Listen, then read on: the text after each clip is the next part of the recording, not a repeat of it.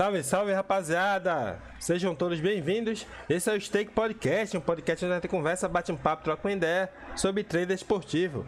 Essa é uma parceria minha e do meu amigo CX. E aí, CX, como você tá? Como foi sua data FIFA aí, meu querido?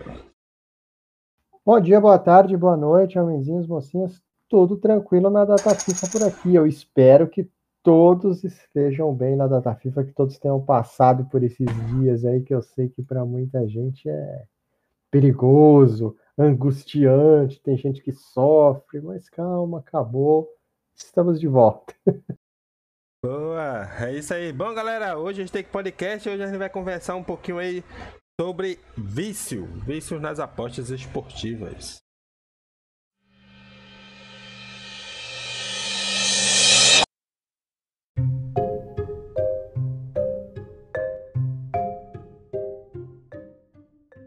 Vícios das apostas esportivas.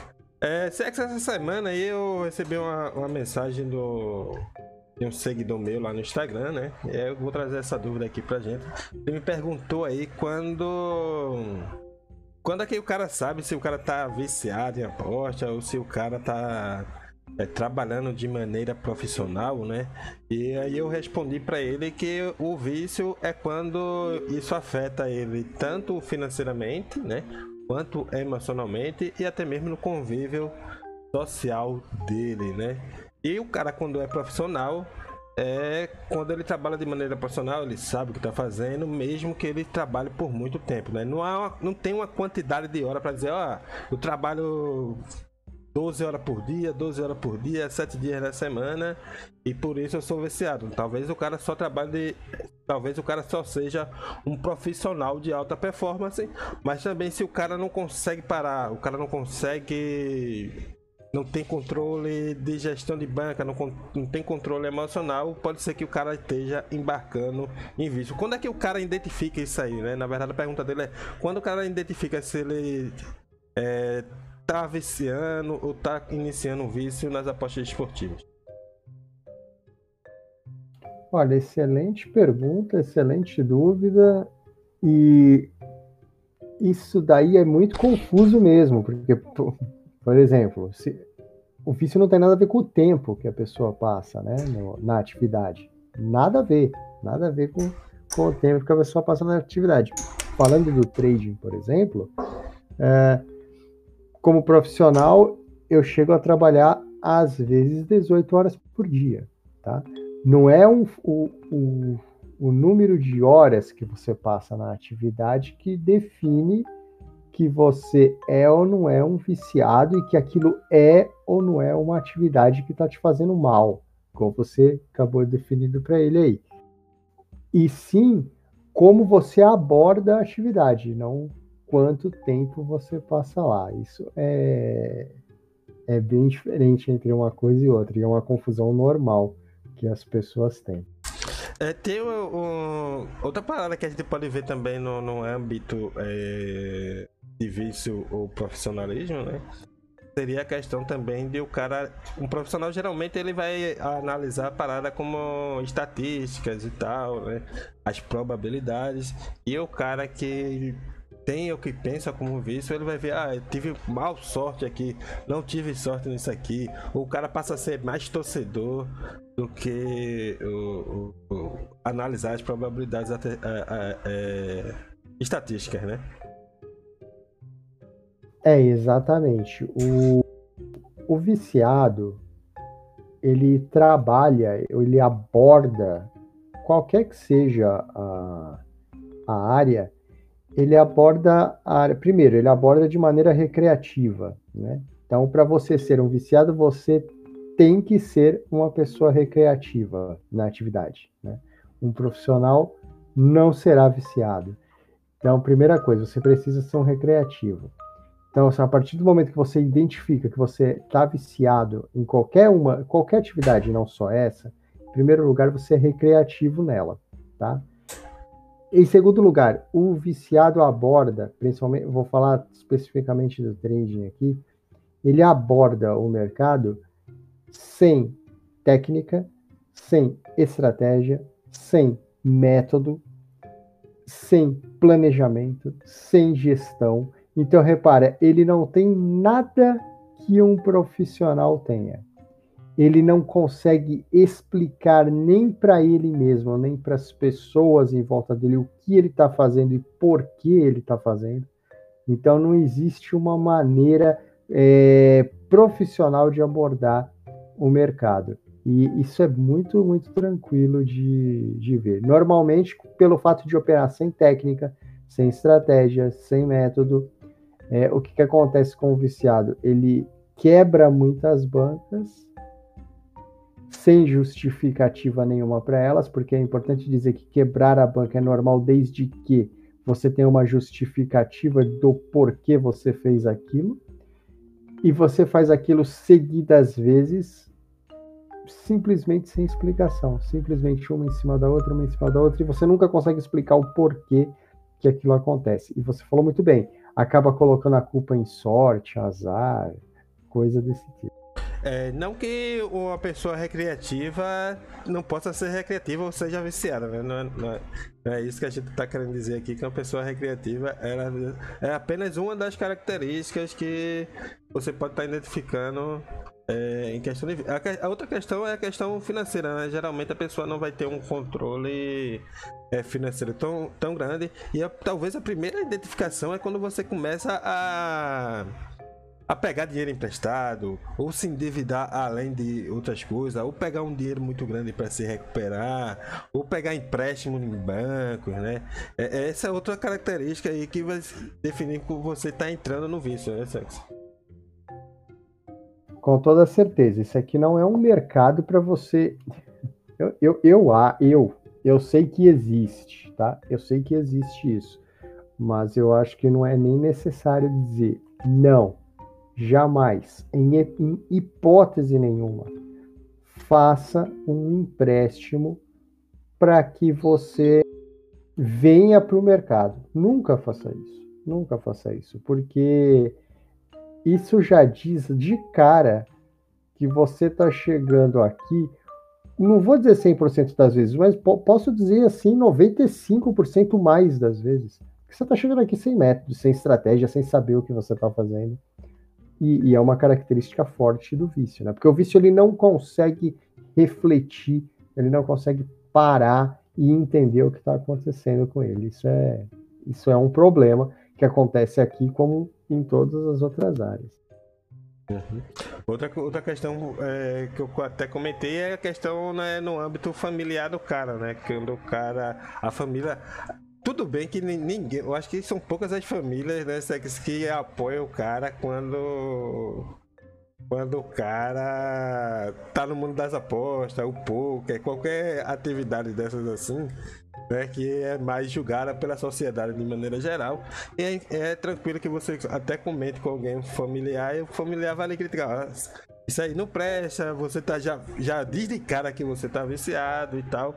Mas escutar o âmbito fa familiar, né, sexy? Entender qual é o porquê do que eles estão falando isso aí e ver se tem algum fundamento, porque talvez você possa estar tá entrando em alguma dívida, talvez você possa estar tá, é, se complicando financeiramente e algum familiar seu tá indicando ali. Talvez eu ouvir, eu tenha uma conversa, compreender ali seja algo realmente importante. Quando é que a, família identifica que a pessoa possa estar viciada e como a pessoa, como o apostador, é, deve ouvir a família, não ou ignorar, não sei como que funciona isso. Porque foi uma das primeiras coisas que eu, não quando nas apostas esportivas, mas no pouco para mim, a primeira coisa que a galera dizia é que eu tava viciado.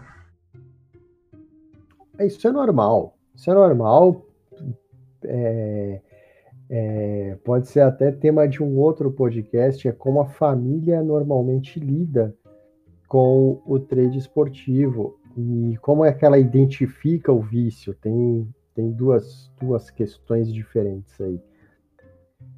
Escutar a família é importante, tá? é, é importante, porque a partir do momento que a família deixa de identificar que você está passando muitas horas ali e troca o discurso. Você está passando muitas horas aí. Para.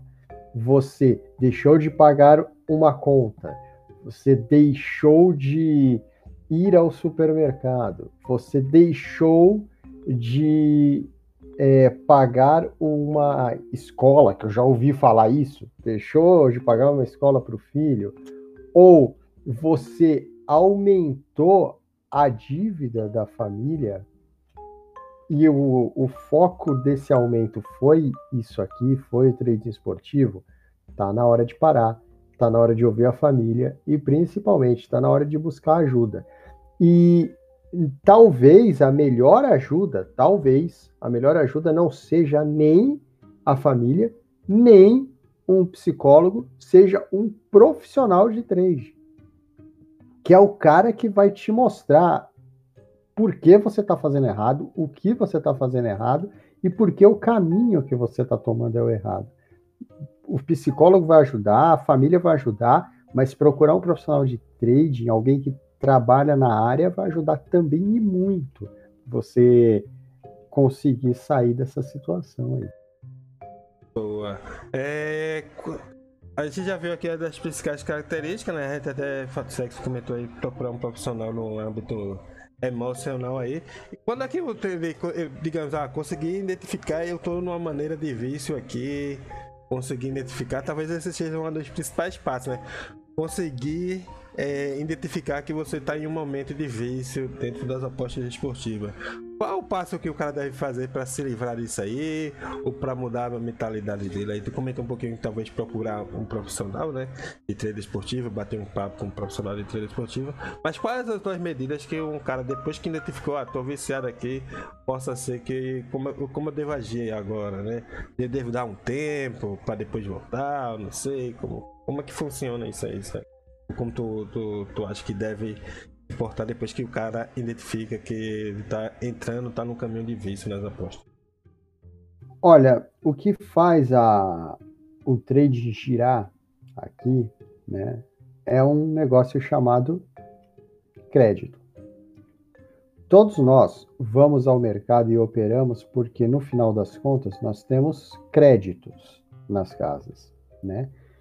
E se você identifica que você está fazendo aquilo por vício, antes de qualquer coisa, e que aquilo é prejudicial a você, a primeira coisa que você tem que fazer é cortar. E, e é, uma, é, uma, é uma coisa tão difícil, tão difícil, porque o, a, é uma coisa que parte da própria pessoa. Ela tem que, ela mesma precisa cortar o crédito que ela tem.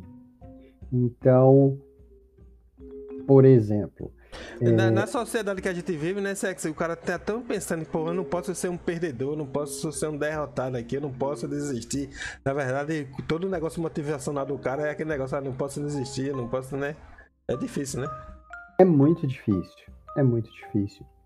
É, se o vício da, da pessoa, por exemplo, fosse, vou dar um exemplo aqui, fosse bebida, uma, uma maneira de você parar com aquilo é você cortar o seu. O, não é uma coisa que alguém vai fazer para você. Ou que. Não, é uma coisa que você mesmo tem que fazer. A partir. A gente está aqui dizendo a partir do momento que a própria pessoa, a própria pessoa identificou, olha, eu, eu estou fazendo essa atividade por vício. Então, a primeira coisa que ela deve fazer, se fosse bebida, seria o quê? Cortar o acesso dela à bebida. Para quê? Para que ela possa trabalhar o autocontrole, reconhecer ali o porquê aquilo é ruim e como existe aquela atividade feita de uma maneira que não a prejudique. No caso nosso aqui, o que leva, o que alimenta o, o vício é o crédito. Então, todos nós temos créditos a partir do momento que nós temos uma banca em determinada casa ou em determinado site. Então, a melhor coisa que essa pessoa, e isso tem que ser uma atitude dela mesmo, é cortar o que? O acesso que ela tem ao crédito. Isso seria, isso representa o quê? First, é, cortar match. o acesso que ela tem às contas dela. As contas dela. Porque se ela não tiver acesso às contas, ela vai ter tempo. E isso, isso é importante que a pessoa entenda First, que não é um castigo, match. mas ela vai ter tempo para sentar, para refletir para tentar aprender se ela gosta realmente daquilo ou não e aprender como desenvolver aquela atividade de maneira saudável e de maneira profissional. E isso é uma coisa que a pessoa só vai conseguir fazer de fora. Ali dentro, com a coisa girando, é difícil a pessoa parar e fazer essa autorreflexão. É muito difícil, é muito complicado, sim. Eu acho que, primeira coisa, a partir do momento que você, que está fazendo por First isso, se reconhece nessa situação, tente cortar o seu próprio acesso a crédito. Porque se você não tiver acesso a crédito, você não tem acesso à atividade. E você pode voltar tranquilamente para ela, mas alguma coisa você está fazendo ali, você não entendeu como funciona. Está te prejudicando. Então saia, veja, veja Fully aquele mundo que você quer participar de fora dele, de fora para dentro. Entenda como ele funciona e entenda como é possível desenvolver aquilo sem te fazer mal é, é uma coisa bem difícil. E que, e que é complicado quando a sua família que corta, quando uma outra pessoa que corta. É porque outra pessoa corta, faz... É, outra pessoa corta, você não quer reconhecer isso aí, né? O ideal seria a pessoa reconhecer, né? Exatamente. A pessoa, a, o, o, ideal é a pessoa reconhecer. É, realmente, eu tenho um problema, isso que eu fiz aqui realmente não é correto. Eu conheço casos aí de pessoas que vão a, a banco e fazem empréstimos em banco e, e vêm para cá. Isso tudo é errado. Não faça isso. Se você está fazendo isso, provavelmente você está com um monte de outros problemas em volta que, que alimentam o seu vício. Provavelmente você está com ansiedade, provavelmente você não está é, abordando a, a, o mercado como deve, você tem pouco conhecimento, você estuda pouco, você tem pouco contato com profissionais da área. Tudo isso te ajuda a entender o porquê daquilo que você está fazendo ser errado. Isso é importante, são passos que é, é melhor quando a própria pessoa dá o passo, tá? Do que é, uma outra pessoa ou um terceiro dar esse passo para você.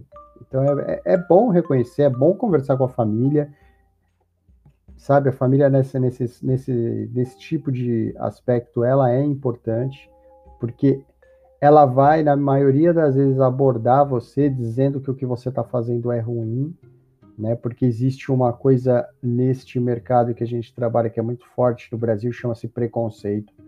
Então, é, é normal isso acontece com todo mundo, acontece com você, aconteceu comigo, vai acontecer com qualquer profissional da área. Sim, você vai ser abordado pela sua família em relação ao que você está fazendo.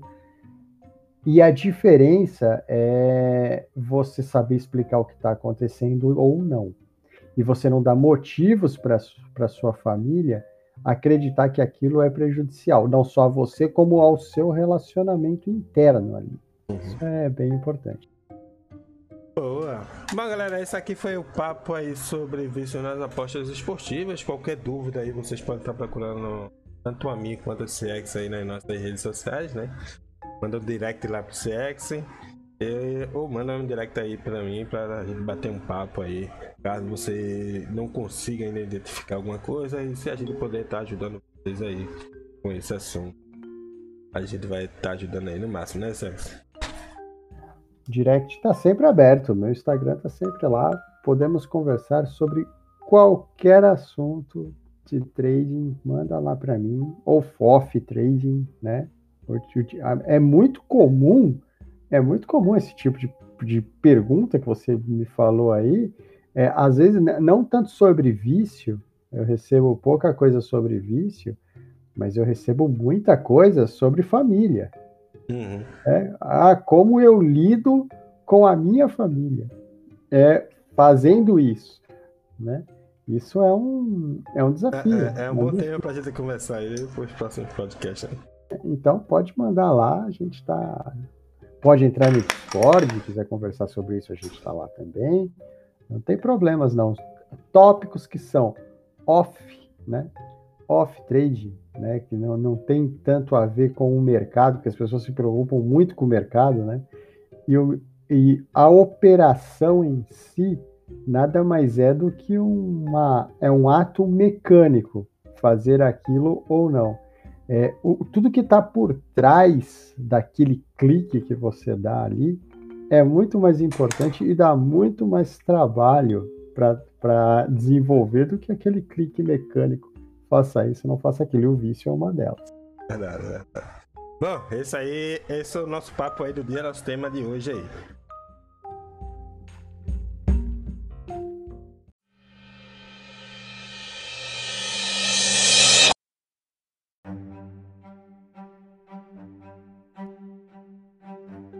Vamos começar agora, vamos para o giro do mercado aí, ver qual vai ser as principais oportunidades aí desse final de semana aí, né? Nos mais variados esportes. Vamos começar aí com as ligas europeias, né? Vamos começar aqui pela minha querida Liga One, vamos ver, a Liga volta, acabou a data FIFA aí, né, Sexy? E aí, gostou dessa data FIFA aí dos joguinhos que teve? E vai ter sorteio daqui a, daqui a pouquinho da Copa do Mundo. A gente tá gravando agora de manhã, são nove e pouco. Daqui a pouco tem sorteio pra Copa do Mundo, hein? Você gostou aí dessa data FIFA? Daqui a pouco tem sorteio para a Copa do Mundo. Eu espero que todo mundo tenha passado muito bem essa data FIFA, porque apareceram alguns fantasmas aí, né? Por exemplo, a querida Macedônia do Norte evitou um Itália e Portugal, né? É... Aconteceram algumas coisas por aí, então eu espero que todo mundo tenha passado bem essa data FIFA, que é muito importante.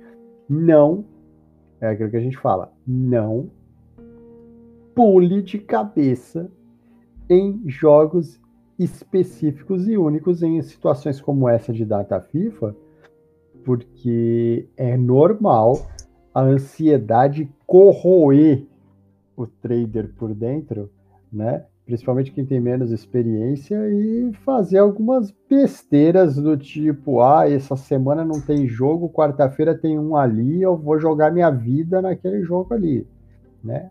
Aqui a vida, aqui a vida do trader, gente, ela é lenta, tá? Ela não é rápida. Ela não é rápida, ela é lenta, devagar e com longo prazo. Então, calma. Espero que todo mundo tenha passado bem por essa semana. Não, e quem pulou, quem gosta de pular data FIFA, talvez essa foi a data FIFA mais importante aí, né? Onde tem vários matamadas aí, decisões aí para garantir vaga pro Copa do Mundo, pra gente ter uma ideia do que esperar da Copa do Mundo, né, Sexy? E ah, não, vou fazer os próximos jogos da data FIFA porque para conhecer as seleções nos amistosos você não vai conhecer tantas seleções, porque ninguém vai querer se machucar, né? Exatamente. Escrevi sobre isso no, no meu post dessa semana do Instagram, conhecimento. A, a, o tema lá era quanto ganha um trader, né? Horas. Se você não trabalha a data FIFA, não ache que é bonito. Tá, não é. Para o profissional, a data FIFA é uma data como qualquer outra e ele trabalha normalmente. Ah, mas não tem muitos jogos, não tem muito volume. Não, realmente, não tem muito volume, mas tem jogos. Tem jogos, tem profissional trabalhando, tá? Ah, mas é, não faço porque não tenho muitas informações sobre seleção. Não, não viva com essa mentira, tá? Não viva com essa mentira. As seleções são regulares, trabalham regularmente. Você tem sim informações sobre as seleções para trabalhar de maneira bem sólida. Hoje em dia, as seleções vão, se a gente pegar as europeias como exemplo, elas não jogam amistosos praticamente, elas estão quase sempre em modo de torneio. Elas jogam a Copa do Mundo, elas jogam as eliminatórias da Copa do Mundo, são, é, é um torneio isso. Jogam a Nations League, que é um torneio. jogam a, da, da Eurocopa, né? Que é um torneio, ah, mas é eliminatórios, mas é um torneio. E jogam a Eurocopa, que é um torneio. Então, em 90% do período do ciclo entre uma Copa e outra, por exemplo, as seleções europeias, principalmente, estão sempre disputando torneios. E se elas estão disputando torneios, elas têm sim uma regularidade de esquema tático, elas têm sim uma regularidade de escalação, elas têm sim uma escalação de uma, uma regularidade em padrão de jogo. Então tem como tranquilamente trabalhar data FIFA e tem como sim você coletar informações sobre as seleções. Existe data FIFA, a data FIFA tem um volume menor de jogos, mas não é para tirar férias. Se você vive do trading esportivo, você deve trabalhar a data FIFA. Eu conversei sobre isso, eu, eu escrevi sobre isso. Quanto ganha um trader?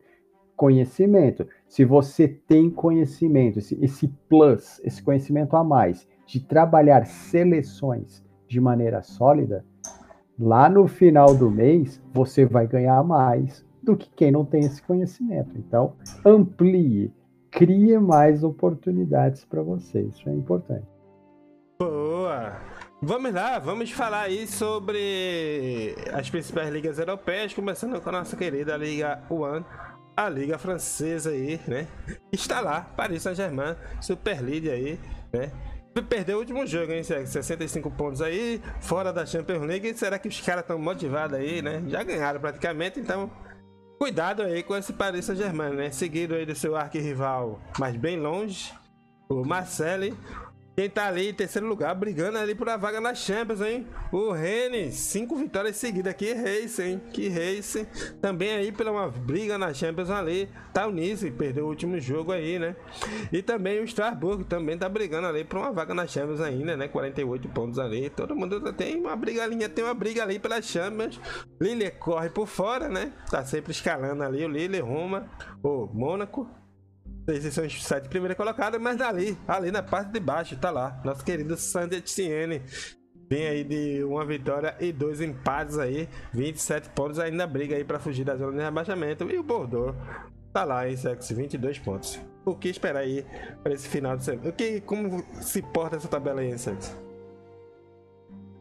Pois é, vamos lá. O, a gente estava falando de vício, né? E eu estava aqui vendo. O último jogo do Paris Saint-Germain pelo campeonato francês foi dia 20 de março. Se a pessoa está viciada, já se matou é uma hora dessa, né? Se ele não trabalha data FIFA e é viciado no mercado, 20 de março, onde a gente está gravando isso aqui, 1 de abril, já se matou. Tá? Pode ter certeza que morreu uma hora dessa. Muito tempo.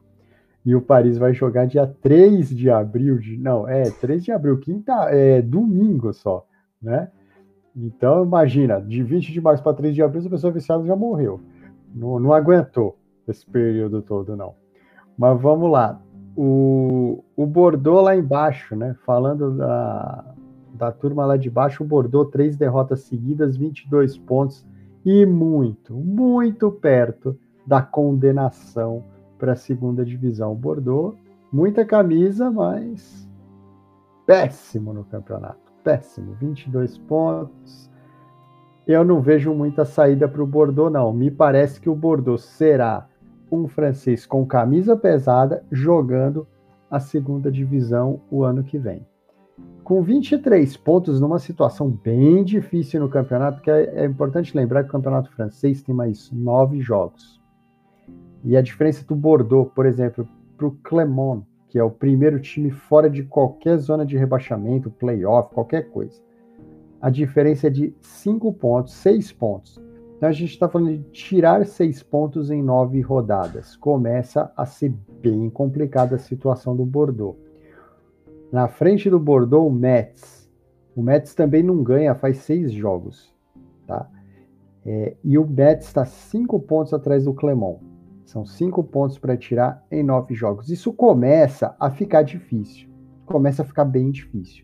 Ainda é possível mesmo para o Bordeaux.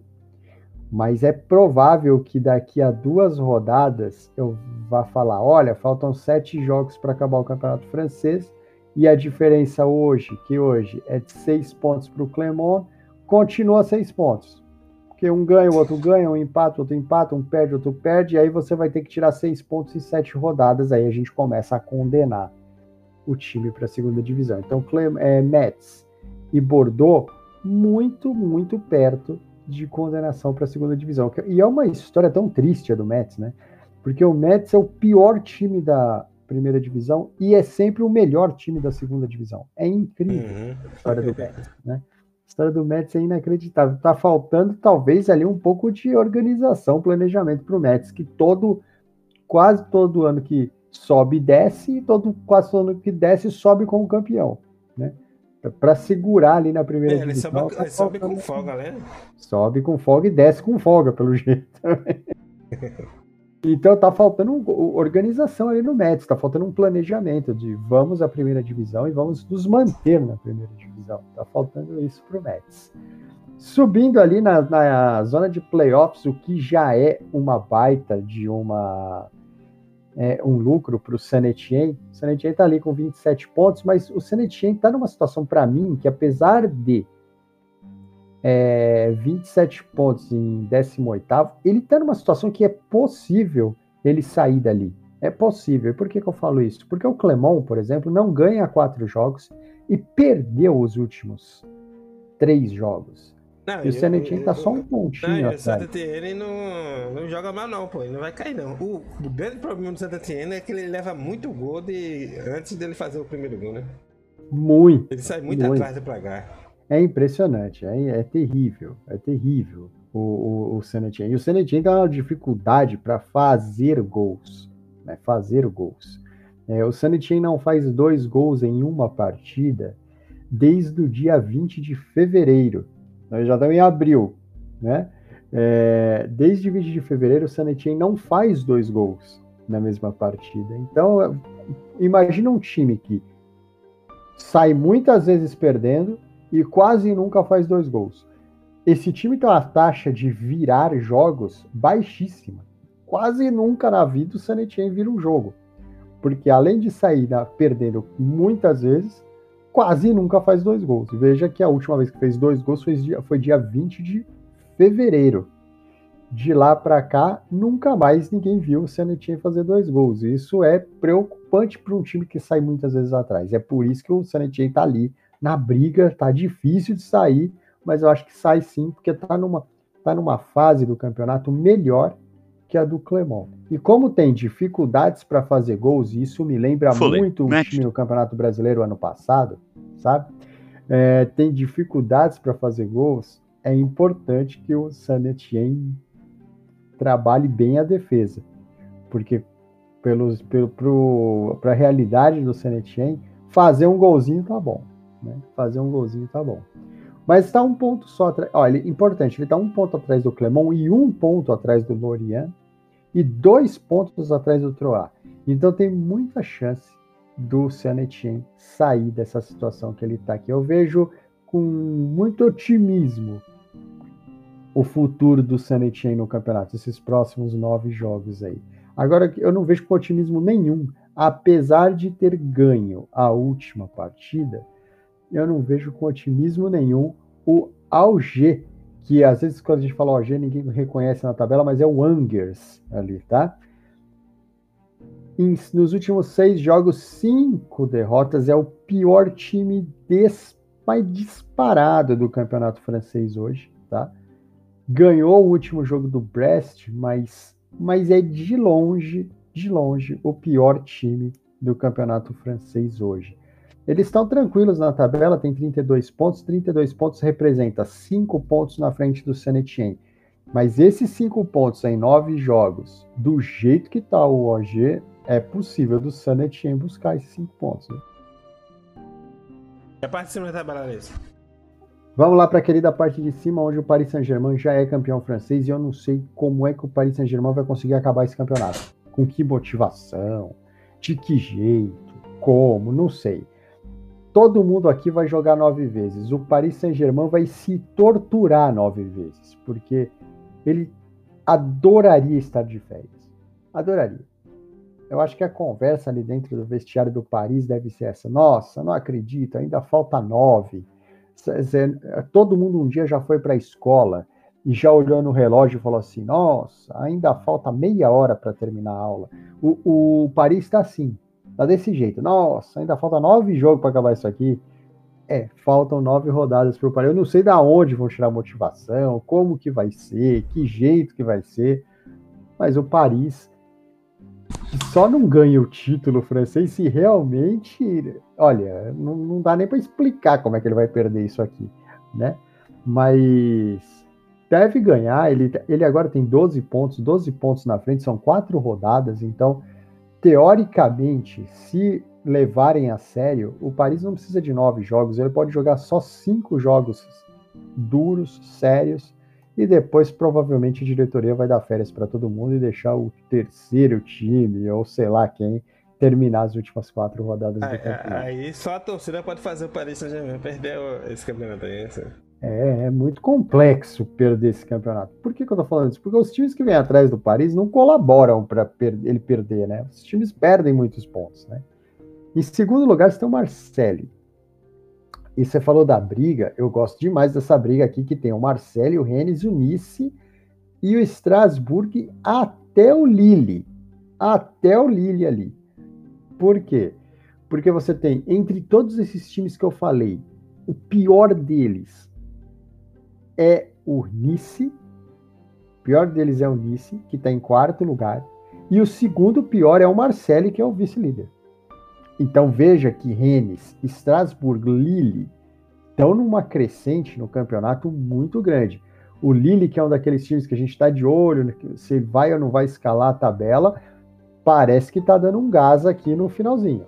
Tá? São seis jogos sem perder, são quatro vitórias nos últimos seis jogos a última vitória fora de casa contra o Nantes, o Lille tá dando aquele gás. 46 pontos.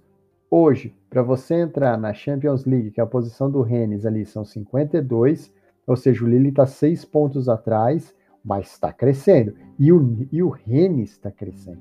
Então o Rennes, o Rennes e o Lille estão puxando essas pontuações aqui. De, dessa galera que está entre segundo e sexto ali. E é, e é interessante falar do Strasbourg, que hoje está se classificando para a Liga Europa, e apesar de não estar tá muito bem nos últimos jogos, nos dos últimos seis jogos, o Strasbourg empatou quatro vezes. Olha um time que gosta Fully. de empatar Match. aí. Mas está bem, está 48 pontos, está na briga ali. E o Mônaco? O Mônaco venceu o Paris, né? Vamos ver se essa vitória do Paris embala o Mônaco, né? Que pegou uma sequência dura, tá? O Mônaco pegou na sequência o Marseille, o Strasbourg e o Paris Saint-Germain.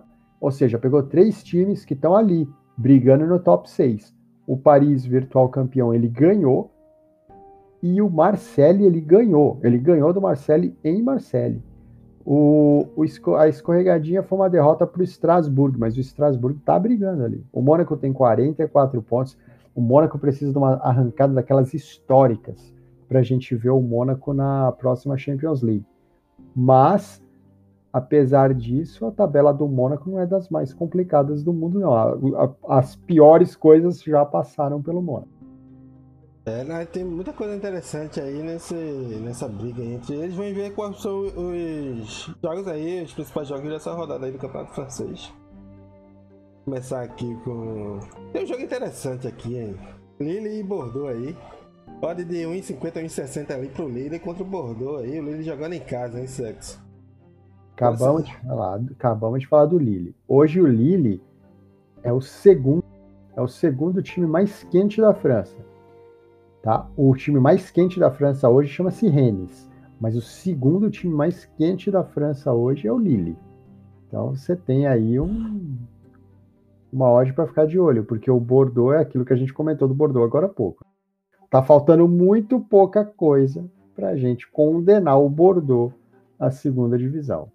E olha que importante esse jogo. Se você olhar para a tabela, são o Lille tem 46 pontos, uma vitória coloca o Lille a 49.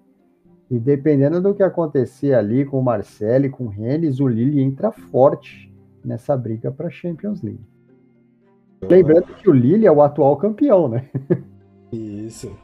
Não, mas tá, tá até boa a ordem aí pro espectro da camisa, porque o Bordeaux ainda tem camisa ali, né? Bora, bora lá, próximo jogo aí é o clássico francês, hein?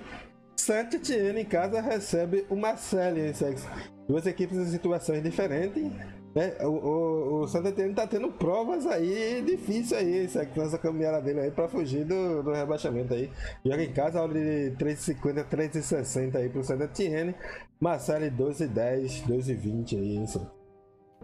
Quando a gente tá lá embaixo, tudo é difícil, né? Impressionante. Não, não podia vir agora um OG pro Santa Etienne, não, não. É um, um Olympique de Marseille. Bom, a odd do Olympique, ela é interessante de ficar de olho.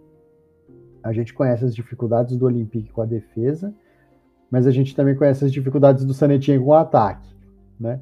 Então a gente pega uma defesa que tem problemas e o ataque que tem muitos problemas, muitos problemas. Normalmente o Olympique de Marseille faz jogos overs, né? Faz jogos overs.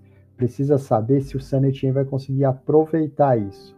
A gente comentou que o Sanetin não faz dois gols em uma partida desde o dia 20 de fevereiro. E apesar do adversário ser o Marcelli, tem uma grande chance do Sanetin conseguir fazer dois gols aqui nesse jogo, porque a defesa do Marcelli ajuda bastante. É. Bastante, tá? É verdade. Bom, outro jogo aí, né, que eu vou destacar aqui é o jogo do Mets contra o Mônaco. O Mônaco fora de casa aí, pode de 1,60, 1,70 ali pro, pro Mônaco, tentando o Mets Sensex. Mas que a gente falou aí, também tá na mesma situação do Bordeaux. A gente tem dois jogos aí super favorito, né? Zebrinhas contra o. lá na parte de baixo, né? Os últimos colocados, enfrentando times lá, lá do. tentando brigando ainda por alguma coisa no campeonato francês, esse Sensex. Bem interessante esse jogo aí, né? Muito. Você vê que os times lá de baixo da tabela podem resolver a vida dos times de cima da tabela. Na mesma rodada, o Lille enfrenta o Bordeaux e o Mônaco enfrenta o Metz. Tudo bem, o Mônaco fora de casa, um pouco pior que o Lille. Mas veja só, se o Mônaco está fora de casa e o Metz está melhor que o Bordeaux na tabela, hum, essa odd do Mônaco precisa ser maior também. Porque agora, Mônaco e Lille praticamente dividem a mesma odd. Mas a, teoricamente a missão do Mônaco é um pouquinho mais complicada. Não para 1,60 igual tá ali. Talvez 1,80 já dá para dar um, uma olhada no Mônaco com mais carinho nesse jogo aqui. Mas são jogos decisivos. Lille e Mônaco têm a obrigação de fazer três pontos. E se alguém está pensando, ah, mas o Marcelli também tem contra o Sanetin. Tem sim. Tem obrigação de fazer três pontos, sim.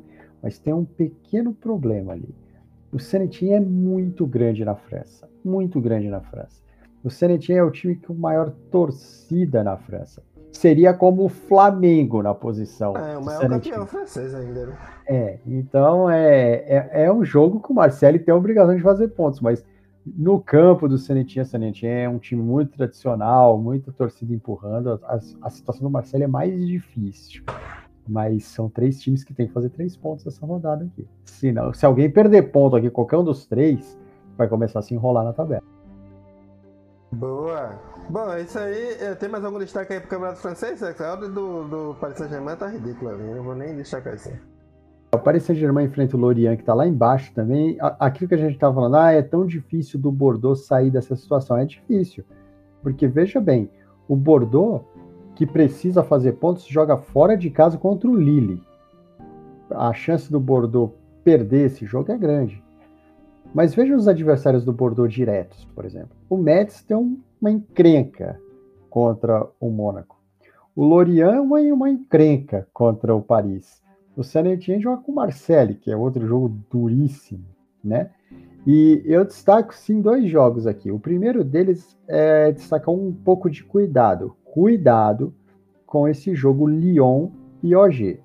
Acabamos de comentar que o OG é o pior time do campeonato francês hoje. Só que o Lyon é a maior decepção do campeonato francês.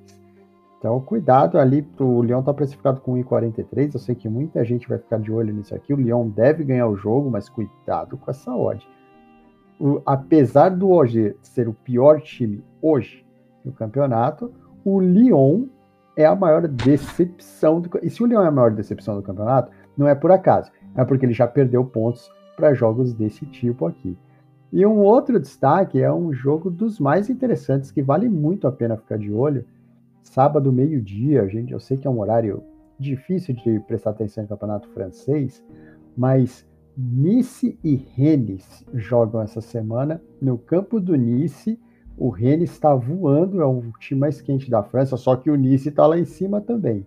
As odds são excelentes para trabalhar. Esse jogo aqui, para mim, é o melhor jogo da rodada, inclusive. Boa! Bom, isso aí foi o campeonato francês, galera. Vamos falar agora aí do nosso querido campeonato da alemão, né? A Bundesliga. Deixa eu abrir aqui, vamos ver essa tabelinha aqui no francês, do, da Bundesliga.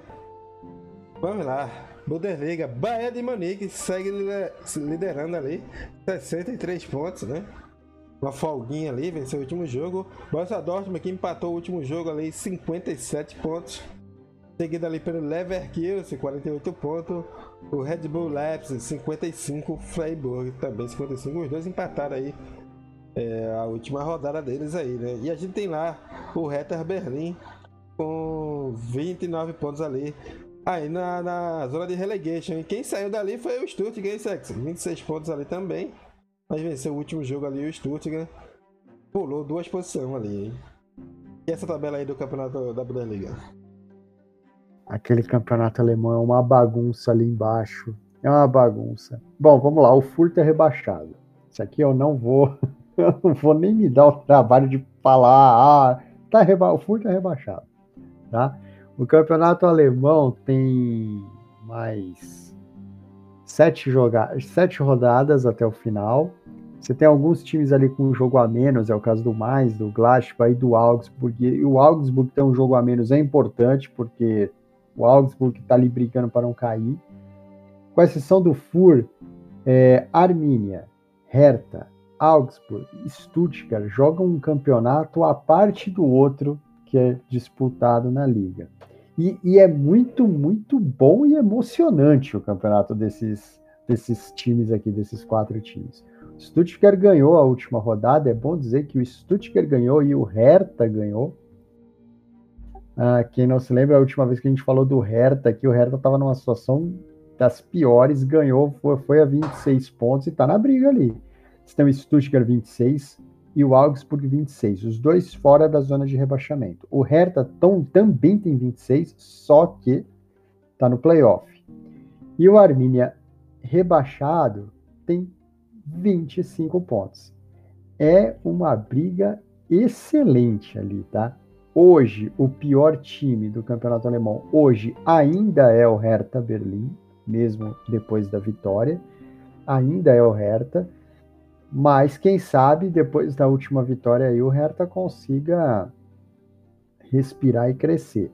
Inclusive a última vitória do Hertha atrapalhou, não foi pouco não, atrapalhou muito a vida do Hoffenheim, que está fazendo um campeonato bom, tá? Mas a vitória do Hertha atrapalhou muita, mas muita coisa mesmo a vida do Hoffenheim. É, Augsburg, com jogo a menos, 26 pontos, pode ser o passaporte para o Augsburg ficar na primeira divisão. Um jogo a menos a essa altura do campeonato é muito importante. Então, ganhar esse jogo a menos ou fazer um ponto que seja faz muita diferença numa hora dessa daqui. Stuttgart. Stuttgart, entre eles aqui embaixo, é o melhor time. Tá? Stuttgart, entre eles, é o melhor time. Duas vitórias nos últimos três jogos e o mais importante aqui, que eu acho, o Stuttgart venceu o Mönchengladbach e venceu o Augsburg. Quer dizer, ele venceu os times que estão ali brigando com ele para não cair. E por esse motivo, eu deixo, eu dou para o Stuttgart aqui um voto de confiança. Acho que o Stuttgart está no caminho certo para times que não vão cair, porque você está vencendo os seus adversários diretos lá embaixo. Isso é muito importante para o Stuttgart. Armínia e Hertha tem chance, mas tem que jogar mais. O Hertha tem que sair daquele buraco que ele estava. Ele vinha de seis derrotas seguidas, aí de repente ganhou do Hoffenheim. Essa rodada vai servir para a gente saber aonde que está o Hertha nessa história toda. É bom lembrar, ah, por que, que a gente falou tanto do Hertha? Porque até o jogo do Hoffenheim, todo mundo tinha feito dois gols no Hertha Berlim. Todo mundo. Jogasse aqui o time da minha rua ia fazer dois gols no Hertha Berlim. E, e ninguém me explica por que o Hoffenheim não fez gols no Hertha Berlim. Então, a verdade para o Hertha vem hoje. Vem hoje? Amanhã. Vem amanhã. O que, que aconteceu? Esse é o verdadeiro Hertha, é o novo Hertha que vai brigar para sair daquela posição? Ou voltaremos para aquela aquela rotina do Hertha que é tomar dois gols por jogo. E ganhar jogos tomando dois gols todo jogo é difícil, porque no mínimo você tem que ganhar todo mundo de no mínimo 3 a 2 né? É, e a parte de cima ali da tabela ali?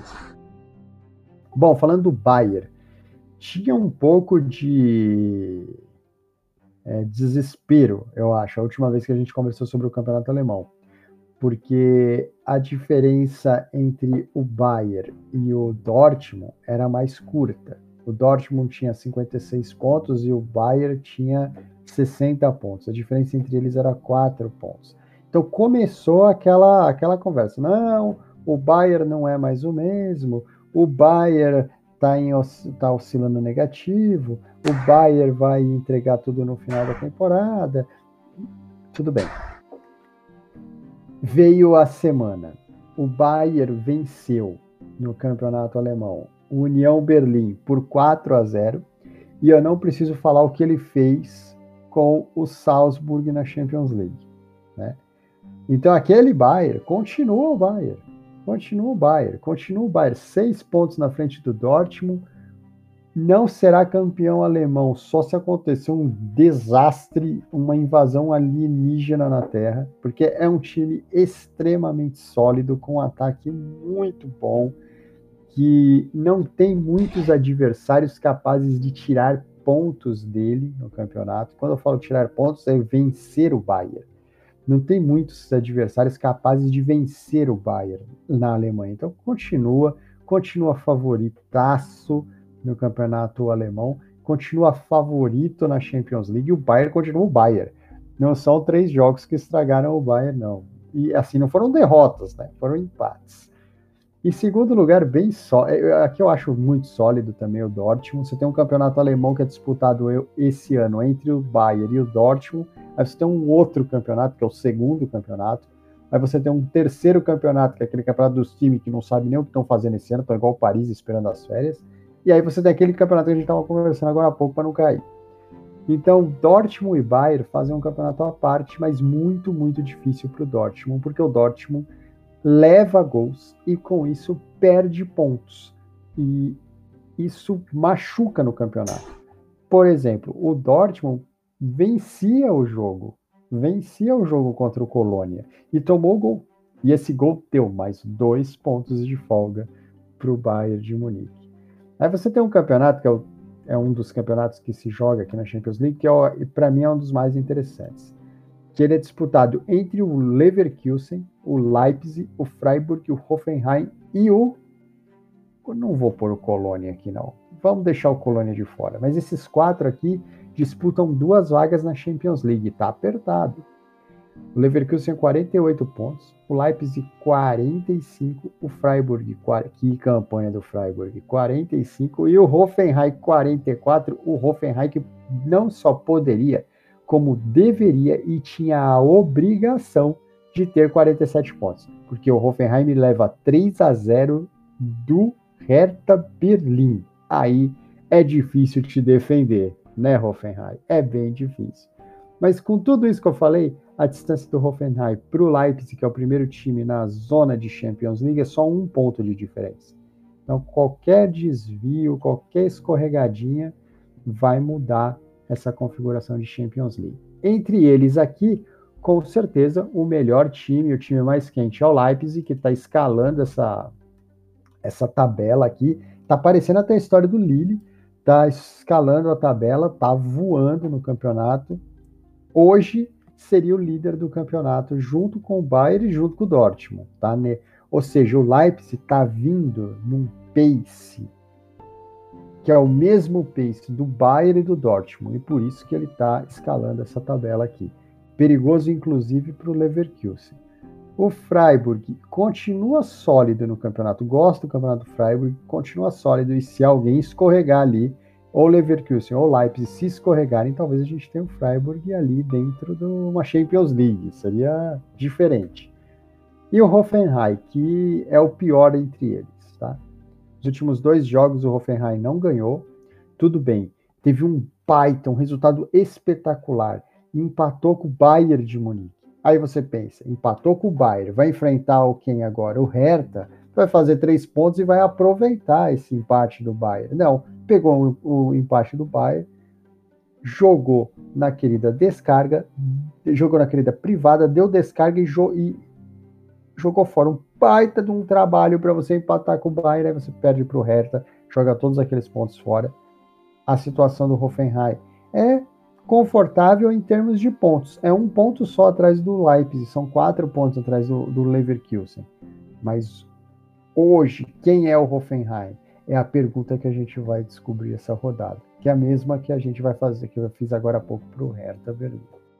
Olha, do Colônia para baixo ali, entre o Colônia e o Mainz, ninguém quer mais nada com nada ali, viu? Ali estão brigando ainda por Conference League, tudo bem, mas são times que não vão cair e também não vão para a Champions League.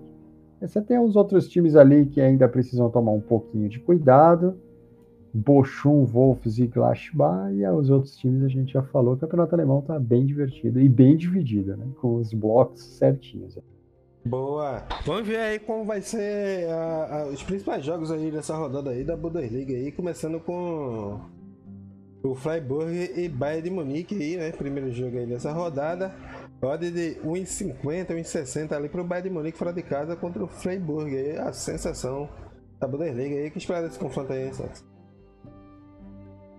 Olha, em tese o Bayern de Munique vai bem nesse jogo aqui. Mas o Freiburg merece respeito. Merece respeito porque está fazendo um campeonato decente. Decente. Acabei de falar que está um ponto só atrás ali da Champions League. E pode... O Freiburg na Champions League talvez seja a maior zebra das grandes ligas europeias aí. A gente vê o Freiburg numa Champions League. Mas esse final de semana contra o Bayern de Munique, a missão é bem difícil. Até porque o Bayern está de olho nas, nas quartas de final da Champions e está querendo fazer o maior número possível de pontos no campeonato alemão para tentar se desvencilhar logo do campeonato alemão e fica pensar afogado, só é, fica e, Exatamente. Então a gente deve ter um Bayern jogando muito forte aqui contra o Freiburg. Mas eu ainda dou eu ainda dou crédito para o Freiburg pela campanha que ele está fazendo. Então o Bayern está entrando ali 1,55 e eu esperaria a saúde do Bayern pelo menos a 1,70. Boa. Próximo confronto aí é o Bayer Leverkusen enfrenta o Hertha Berlim. Um jogo muito interessante aí, né? Hertha Berlim que tenta se safar ali da zona de rebaixamento e o Bayer Leverkusen tenta se manter ali na zona de Champions League ali. Hora de 1,40, 1,50 aí pro Leverkusen em casa, em sexo. Contra o Hertha da zona de rebaixamento, né? Acabamos de falar do Hertha, né? Quem é o Hertha? esse jogo aqui é tão perigoso, talvez o Hertha volte a ser o Hertha de antes, que toma dois gols todos os jogos. Fora de casa contra o Leverkusen, a, a esperança no Hertha é a menor possível, sabe? Aquela luz no fim do túnel. No caso do, do Hertha, não é uma luz, é um pontinho só. Quando você olha para esse jogo aqui, muito difícil o jogo para o Hertha, que vai ter que provar que realmente ajustou a defesa e consegue fazer um jogo desse. Se o Hertha uhum. conseguir fazer um jogo desse, o futuro do Hertha no campeonato pode ser bom. Agora, se ele voltar a ser aquele Hertha que toma dois gols por jogo, não vai ganhar do Leverkusen aqui. Mas eu, assim, vamos ver como é que esse jogo vai acontecer, de que maneira o Leverkusen vai jogar esse jogo aqui para também não pular de cabeça numa odd aqui a 1,45. Lembrando, uma odd a 1,45, para essa odd ter valor, o Leverkusen precisa humilhar o, o Hertha Berlim. Ele não pode simplesmente massacrar, ele tem que humilhar para justificar uma odd a 1,45. Boa! E o jogo da rodada aí da Bundesliga é o Borussia Dortmund em casa recebe o Red Bull Leipzig. Odds parelhas aí, sexy. Odds de 2,60, 2,70 aí. Para as equipes aí desse confronto aí. O que esperar desse confronto aí? Olha só, eu acho que pro, pro Leipzig é terrível enfrentar o Borussia, mas ao mesmo tempo talvez seja a melhor rodada para enfrentar o Borussia. Porque e por que, que eu estou falando isso? Porque os, os, dois, o grande problema para o Leipzig na tabela é o Freiburg. E o Freiburg joga com o Bayern de Munique. Então, pode ser que o Leipzig se não vencer aqui o, o Borussia, não se prejudique tanto na tabela do campeonato como se fosse numa rodada em que o Freiburg enfrentasse o Fur, por exemplo. Uhum. Então é uma rodada que uma vitória do Leipzig num jogo desse aqui seria o que? A consagração. Seria dizer assim, sim, o Leipzig voltou, tá jogando mais inclusive que o Borussia e vai à Champions League mas é normal aqui que esse jogo seja bem complicado para o Leipzig. Essa faixa de hoje que ele está classificado esse jogo, eu gosto muito de trabalhar isso aqui. Eu gosto muito, muito mesmo. Um jogo com muitas oportunidades para quem olha menos para o gol e mais para a oscilação do mercado. Quem gosta de trabalhar pequenas e rápidas oscilações, tem que trabalhar esse jogo aqui. Boa. Tem mais algum destaque aí para a Bundesliga? Bom, vamos lá. É, eu acho que é válido, mas tomar cuidado para não pular de muito. Para pular de cabeça nessa odd do Frankfurt, toma cuidado com a profundidade da piscina. Ela tem que ser funda, porque senão você pode dar com a testa lá e rachar a cabeça. Cuidado. Eu sei que o jogo é contra o Fur, mas o Frankfurt está com problemas esse ano. E um destaque lá para a turma lá de baixo também esse confronto aqui entre o Arminia e o Stuttgart. Jogo interessante, tá? Não é um jogo tecnicamente lindo, maravilhoso, que provavelmente ninguém vai prestar atenção nele, porque no horário que ele vai acontecer vão acontecer outros 3 milhões de jogos, mas é um jogo que vale a pena dar uma olhadinha. Outro jogo bom para oscilação de odds, outro jogo interessante para tentar trabalhar a favor do time que está perdendo o jogo. É a mesma situação do Borussia com o Leipzig ali. Bom, bom, bom jogo. Gosto desse jogo. Boa! Esse aí é o campeonato, a Bundesliga, né? O campeonato alemão. Vamos agora lá para nossa querida Série A da Itália. Lá o bicho tá pegando, hein? Vamos ver como é que tá aqui a tabela. Tá lá, liderando, nosso querido o Milan, né? 66 pontos ali. Abriu 3 pontos de diferença agora aí, né? Agora abriu vantagem, 3 pontos de diferença. Napoli também ali, 63 pontos. 3 pontos atrás e 3 pontos atrás ali a Inter ali. Estava, na, acho que na penúltima vez que a gente falou aqui, tava tudo com a mesma quantidade de pontos ali, né, Santos? Agora abriu ali, o Milan abriu 6 pontos de diferença ali para a nossa querida Inter que empatou os últimos dois jogos. Quem tá por ali já na zona de, na zona de Champions League, né? Tentando beliscar alguma coisa, a nossa querida Juve. Quatro vitórias seguidas, Santos. 59 pontos ali. Tá sonhando, hein? Tá sonhando lá. A gente tá naquele backzinho lá, né? Vai que bate. É seguido da Roma e da Atalanta, as duas com 51 pontos ali, né? Na zona de baixo, é irrelevante a zona de baixo ali, hein? que não tem ninguém grande ali pra, pra se safar. É, nenhum grande tá brigando ali pra cair no campeonato italiano. O campeonato italiano é tão ruim. É tão, é tão ruim na parte de baixo, mas tão ruim que não dá nem para eu dizer assim, nossa, tem quatro ou cinco times aqui brigando para não cair. A realidade é a seguinte: o Salernitana caiu, simples assim. Genoa, Venezia e Cagliari são quatro times, desses quatro, dois vão cair. E é isso. Não tem nada emocionante acontecendo ali, tá? Nada.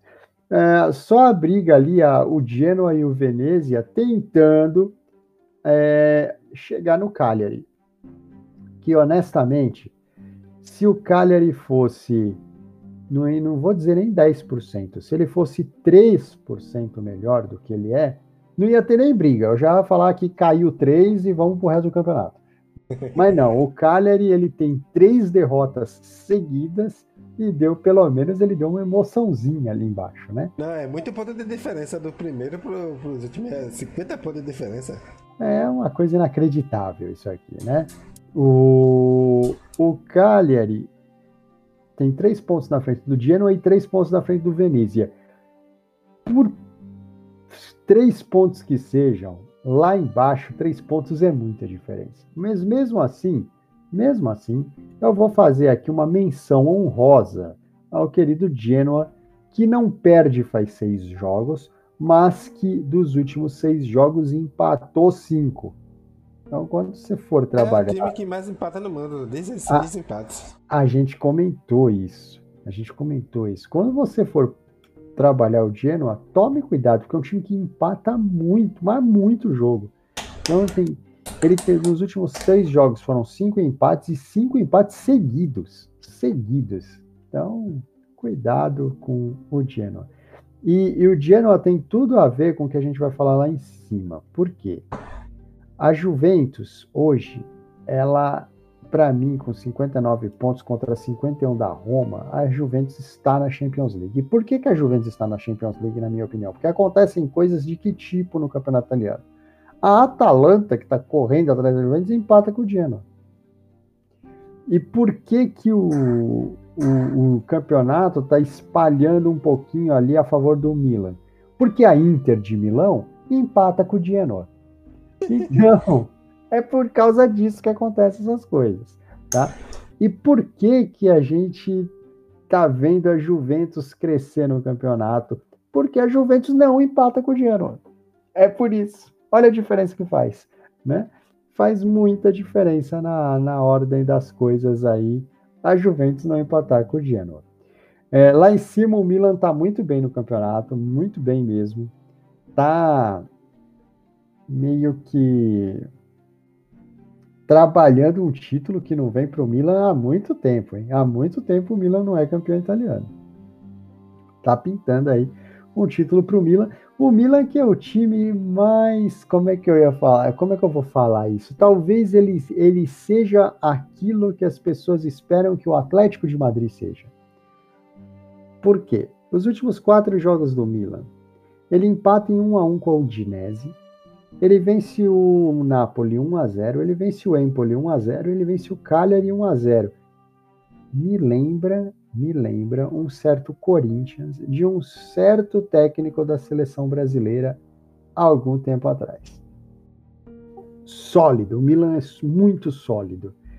Perde pouco, toma poucos gols, faz poucos gols, mas toma poucos gols. Então é um time que as últimas quatro vitórias do Milan no campeonato, todas elas, todas as quatro foram por 1 a 0. Então você vê que é um time bem sólido, bem sólido. Às vezes acontecem umas coisas assim diferentes no mundo. Por exemplo, empata com a Salernitana 2 a 2. Empatar com a Salernitana 2 a 2 é digno de você eliminar o time do campeonato, mas tá lá é o líder 2 a 2. E por esses motivos que a Juventus está escalando a tabela, né? O Napoli está o Napoli tá três pontos atrás e tem chance, tem chances reais de ser campeão. Mas o Napoli perdeu um pouco para o Milan no confronto direto em casa. O Napoli perdeu para o Milan 1 a 0. Aí fica realmente complicado. E aquilo que a gente fala, na Europa, quem joga bem o mês de fevereiro e quem joga bem o mês de março tem muita chance de ser campeão nacional. E o Milan passou o mês de fevereiro e o mês de março muito bem. Muito bem mesmo. Por isso que estava tava todo mundo empatado em ponto, né? Por isso que o Milan deu essa aliviada. É importante dizer aqui que a, a Inter de Milão tem 60 pontos, mas tem um jogo a menos. Então pode ser que a Inter de Milão consiga ainda é, esses três pontinhos que tem a menos aqui e suba. Entre, entre os quatro que estão lá em cima, com toda certeza, Juventus e Milan estão voando, o Napoli está numa posição intermediária e o pior dos quatro, disparado, é a Inter de Milão, que inclusive precisa tomar cuidado, vem de dois empates seguidos, um a um com o Torino, um a um com a Fiorentina. Tá? Então, tomar cuidado porque a coisa, o campeonato está funilando, a coisa está apertando, e diferente dos outros campeonatos europeus aí que tem nove jogos, a Itália só tem mais oito, e depois desse final de semana serão só mais sete. O campeonato está funilando, está ficando bem interessante. Roma, Atalanta e Lazio brigam feio ali, forte, eu diria, por uma vaga na Europa League. É uma outra disputa à parte da Champions League que vale a pena ficar de olho. Fiorentina ainda sonha com aquilo. Para mim, a decepção do campeonato é o Sassuolo, que está tá dando uma boa melhorada na tabela, tá? É bom dizer isso, está dando uma boa melhorada na tabela, mas ainda é, o, é a decepção aí pelos últimos anos que fez o Sassuolo. Sassuolo para baixo, vamos fazer de conta que não tem campeonato. Boa! Vamos aí acompanhar, analisar a última rodada aí do. Uma rodada não, é a rodada aí, os principais jogos da rodada da Série A da Itália. Vamos lá, deixa eu ver aqui. Ah, tem um jogo interessante aqui, hein? A, a Atalanta recebe em casa aí a Nápoles, hein, Sexy? Nápoles segunda colocada, a Atalanta ali na briga por coisas ali. Odd de 2,40, 2,50 aí pra Atalanta em casa contra a Nápoles, odd de 3, 3,10, hein, Sexy? Esse jogo é bem, é, ele é muito importante, não é bem, ele é muito importante para o campeonato. Atalanta ainda brigando ali por uma vaguinha na Europa League e o Napoli, né, brigando pelo título. Fora de casa, jogo duro pro Napoli. Eu, eu gosto dessa odd do Napoli, viu? Apesar do jogo fora de casa e tal, eu gosto dessa odd do Napoli aqui. Vou eu acho interessante também. E o jogo da rodada é um clássico italiano aí, Juve e Inter, hein? Pode ali, parelhas ali, hein, Sex? Pra eles, olha de 2,90, 3 ali pra Juve. 2,60, 2,70 ali pra Inter, hein? Esperando esse confronto italiano aí. A Juve que tá sonhando ainda, hein, Sex? Nice e Rennes. Borussia e Leipzig. Inter e Juventus. Inter e Juventus está nesse, nesse grupinho aí. O grupinho dos melhores jogos europeus desse final de semana. Muito, muito importante esse jogo. E aqui a gente tem o jogo entre um time que está voando, que é a Juventus, em casa, contra o pior time entre os quatro que estão brigando pelo título, que é a Inter de Milão. Olha a importância da Juventus ganhar esse jogo. Se a Juventus ganhar esse jogo, ela não só ganha o jogo, como ela ultrapassa a Inter. Ela ultrapassa a Inter. E a rodada para o Napoli não é das mais confortáveis. A uhum. Juventus, se a Juventus vencer o jogo, ela pode ser a grande vencedora da rodada já passando para um terceiro lugar no campeonato e com o segundo colocado ali na alça de mira. Um pontinho só.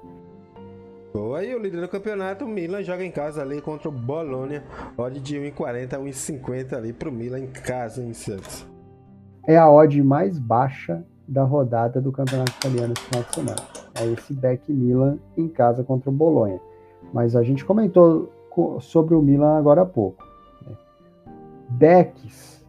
Principalmente backs a favoritos no primeiro tempo, são é uma operação que depende, ela é extremamente dependente de um gol do favorito. E, e o Milan tem se provado um time que vence jogos, mas vence jogos por 1 a 0. E times que vencem por 1 a 0 não necessariamente fazem este gol rápido. Então, esse 1,40 ele reflete o favoritismo do Milan sobre o Bolonha, mas ele é perigoso quando você faz um back aqui esperando um gol a curto prazo no jogo, um gol em 5 minutos, em 7 minutos, em 15 minutos. O Milan não tem se mostrado no campeonato um time que vai te entregar esse gol rápido. Ele vai entregar o resultado, mas o gol rápido não é uma característica do Milan nesse campeonato. Então a odd deve ser tratada com muito cuidado. Boa. Vamos mais algum destaque aí para o campeonato italiano aí, Santos? Meu Deus, como é difícil o destaque do campeonato italiano, é muito difícil. Olha, às vezes eu, eu pesco alguma coisinha aqui ou outra. Eu acho que o um jogo que eu, eu não considero destaque, mas que eu sei que muita gente vai ficar de olho, é esse confronto entre Lazio e Sassuolo. Eu imagino que chame a atenção de bastante gente. É um jogo que tem muita chance de ser over e ambas marcam ao mesmo tempo. E todos os jogos que são assim são jogos que têm chance ali de um 2 a 2 um 3 a 2 uma virada. Para esse tipo de jogo, talvez Lazio e Sassuolo seja interessante. E eu, eu gostaria que as pessoas tomassem cuidado ao, ao fazer back Roma contra a Sampdoria no, no domingo, porque a Roma não está se mostrando tão confiável assim. E talvez as pessoas olhem essa odd da Roma como uma odd atrativa, mas cuidado com essa odd da Roma.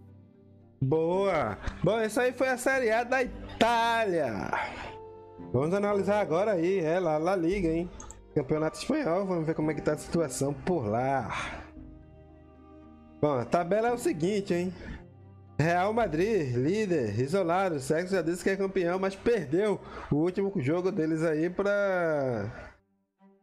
Vou dizer. Deixa eu ver aqui pra quem perdeu. Perdeu pro Barcelona, hein? 4x0. Seu arqui-rival, hein? é, meu amigo. Seguida ali do Sevilha. Três empates, nos últimos jogos aí, 57 pontos, então o Sevilla não quer nada com nada, né? Mesmo a derrota do, do Real Madrid aí foi mesmo que nada aí para o Sevilla. Barcelona é o time quente da rodada aí, 54 pontos ali, né? Também com 54, também quente o Atlético de Madrid, 54 pontos. seguido ali do Betis e do Real Sociedade ali, 50 e 48 pontos ali em sex. Na parte de baixo da tabela também nenhuma equipe relevante em sex. Não. No, no, no, Campeonato Espanhol lá embaixo, mas olha, vamos ver aqui, o Campeonato Espanhol, eu falei agora do Campeonato Italiano, que ele é tão ruim, tão ruim, que você não consegue nem, nem tirar um caldo lá de baixo, o Campeonato Espanhol ele é um pouco melhor, tá? ele é um pouco melhor. Tem briga lá embaixo, tem briga. Tem o Mallorca com 26, o Alavés com 20, o, o Levante rebaixado, mas o Alavés quase rebaixado, mas ainda dá para sonhar com alguma coisa ali o Alavés. É, precisa dar uma arrancada que honestamente eu não acredito. Mas aquela briguinha ali que tem Mallorca, Cádiz, Granada, até o Getafe pode dar alguma coisa boa. E é importante dizer que na, no Campeonato Espanhol do Getafe para baixo, do Getafe para baixo, só dois times ganharam na última rodada, o Granada e o Cádiz. Então, o Granada. E, o Cádiz ganhou do Vila Real. Hein? E o Cádiz ganhou do Vila Real numa zebra daquelas gostosas, que, que mostram por que, que o Vila Real tá ali e que mostram outra coisa. Por que, que o Vila Real tem menos de 1% de chance de ser campeão da Champions League? Né? É, isso explica algumas coisas. Né? É, vamos que vamos. O, o, Granada venceu, mas o Granada venceu o Alavés, né? Então vamos minimizar aqui um pouco. É importante vencer o Alavés, porque é um confronto direto é importante, mas vencer o Alavés. Getafe, Granada, Cádiz e Mallorca brigam ali para tentar ficar na primeira divisão. Lembrando, o pior time da primeira divisão da Espanha hoje não é o Levante. O pior time da primeira divisão da Espanha hoje chama-se Raio Valecano. O Raio não ganha um jogo há muito, muito tempo mesmo. Tem 32 pontos e está caindo vertiginosamente na tabela. Pulou do avião e não levou o paraquedas junto. E nessa queda aí, o Raio Valecano não tá, não tá sozinho, não. Quem já olhou a, a alguma, alguma competição de paraquedismo, sabe que os, o, o, os paraquedistas pulam do avião, fazem uma formação no céu, um dá a mãozinha para o outro. Tem dois times na Espanha que fizeram a mesma coisa, pularam do avião, só que esqueceram paraquedas lá no avião, deram a mãozinha um para o outro e vem caindo do céu, despencando. Um deles é o Raio Valecano e outro é o Mallorca. O Mallorca já está lá na zona de rebaixamento. E o Raio Valecano está desesperadamente correndo para aquilo. Tem 32 pontos, não vai ser nessa rodada nem na próxima, mas o Raio Valecano tem dois jogos para resolver a vida dele. Ou ele melhora nesses próximos dois jogos, ou daqui a duas rodadas a gente vai estar tá aqui conversando. Raio Valecano na zona do rebaixamento. É muito, muito importante o Raio sair dessa situação o mais rápido possível. Então, na hora de fazer a seleção de jogos, olhar odds e tal, cuidado com o Raio e cuidado com o Mallorca, que são dois times que não vencem. E pior que não vencer, no caso do Raio Valecano aqui, fazem pouquíssimos gols. Pouquíssimos gols. Nos últimos seis jogos, o Raio Valecano fez dois gols dois gols nos últimos seis jogos. Então é um ataque horroroso. E o Mallorca, que é o outro que está pulando com ele ali sem paraquedas, nos últimos seis jogos, o Mallorca tem quatro gols. Mas por que, que o Mallorca tem quatro gols? É importante explicar que uma das derrotas do Mallorca foi 4 a 3 para o Celta. Então, em um jogo só, em um jogo só, o Mallorca fez três gols. Quer dizer que nos outros cinco fez um gol só. Então são ataques horrorosos mesmo. Estão passando por uma fase terrível no campeonato. Cuidado com esses dois times. E esses dois times são a grande esperança de quem? Do Cádiz, do Granada, do Getafe, do Elche e talvez do Alavés, que pode sonhar com alguma coisa graças a Mallorca e Raio Vallecano. Boa, e a parte de cima da tabela? Bom, a parte de cima tem o campeão ali, o Real Madrid, que apesar da chinelada que levou do Barcelona e que só não vai perder técnico, ter crise, não sei o que, não sei o que, porque o Real Madrid venceu o Paris. Venceu o Paris. Se o Real Madrid tivesse sido, na mesma semana, eliminado pelo Paris e levado aqueles 4 a 0 do Barcelona, a coisa lá em Madrid ia estar tá bem diferente. E a sorte que deu data FIFA aí deu pra esquecer um pouquinho, né? Isso, aí depois veio a data FIFA, muita gente nem lembra que isso aí aconteceu. Isso aconteceu no dia 20 de março, hoje é 1 de abril, ninguém nem lembra que isso aconteceu. Ah, provavelmente se você está ouvindo esse podcast, você deve estar tá se perguntando assim, nossa, mas qual que foi o último jogo do Real Madrid? Foi contra o Barcelona, essa goleada aí. 4 a 0. Na, se a gente fizesse uma tabela do Campeonato Espanhol, hoje a, o, o primeiro colocado seria o Barcelona e o segundo colocado o Atlético de Madrid. O Real Madrid ia aparecer só em terceiro lugar. E o quarto colocado do campeonato seria o Vila Real. Olha como seria bem diferente da tabela que a gente tem hoje a gente costuma falar assim: olha, longo prazo, longo prazo, as coisas tendem a se repetir. Vamos falar um pouquinho do Barcelona. O Barcelona, o ano passado, foi o terceiro colocado do campeonato. E aonde está o Barcelona? Em terceiro lugar. Então, as coisas mudam pouco de um ano para o outro. Mesmo com todos os problemas do Barcelona, com o Messi saindo do time e tal, o Barcelona está lá. No começo do campeonato, a gente falou: olha, o ano passado o Barcelona fez 79 pontos. Esse ano ele vai fazer menos, mas é provável que não seja muito menos que 79. E o Barcelona tem mais 10 jogos para fazer, 30 pontos para disputar. E é provável que o Barcelona não faça 79 pontos, mas que também não vai fazer 59. Então, é, a gente vai... disse que ia ter ali por volta de 21 vitórias, né? E, isso. Né? Uma coisa é, ah, quantos jogos o Barcelona ganhou o ano passado? O ano passado, o Barcelona ganhou 24 jogos. E a gente fez uma projeção dele ganhar mais ou menos 21 jogos. 20, 21 e numa num super ano ali, 22, 22 vitórias.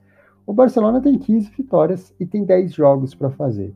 Então, se ele ganhar 6 dos últimos 10, é, ele vai a 21 vitórias, que é mais ou menos aquela projeção, quer dizer, o longo prazo as coisas mais ou menos se equilibram. O Atlético de Madrid está escalando a tabela e é um time perigoso.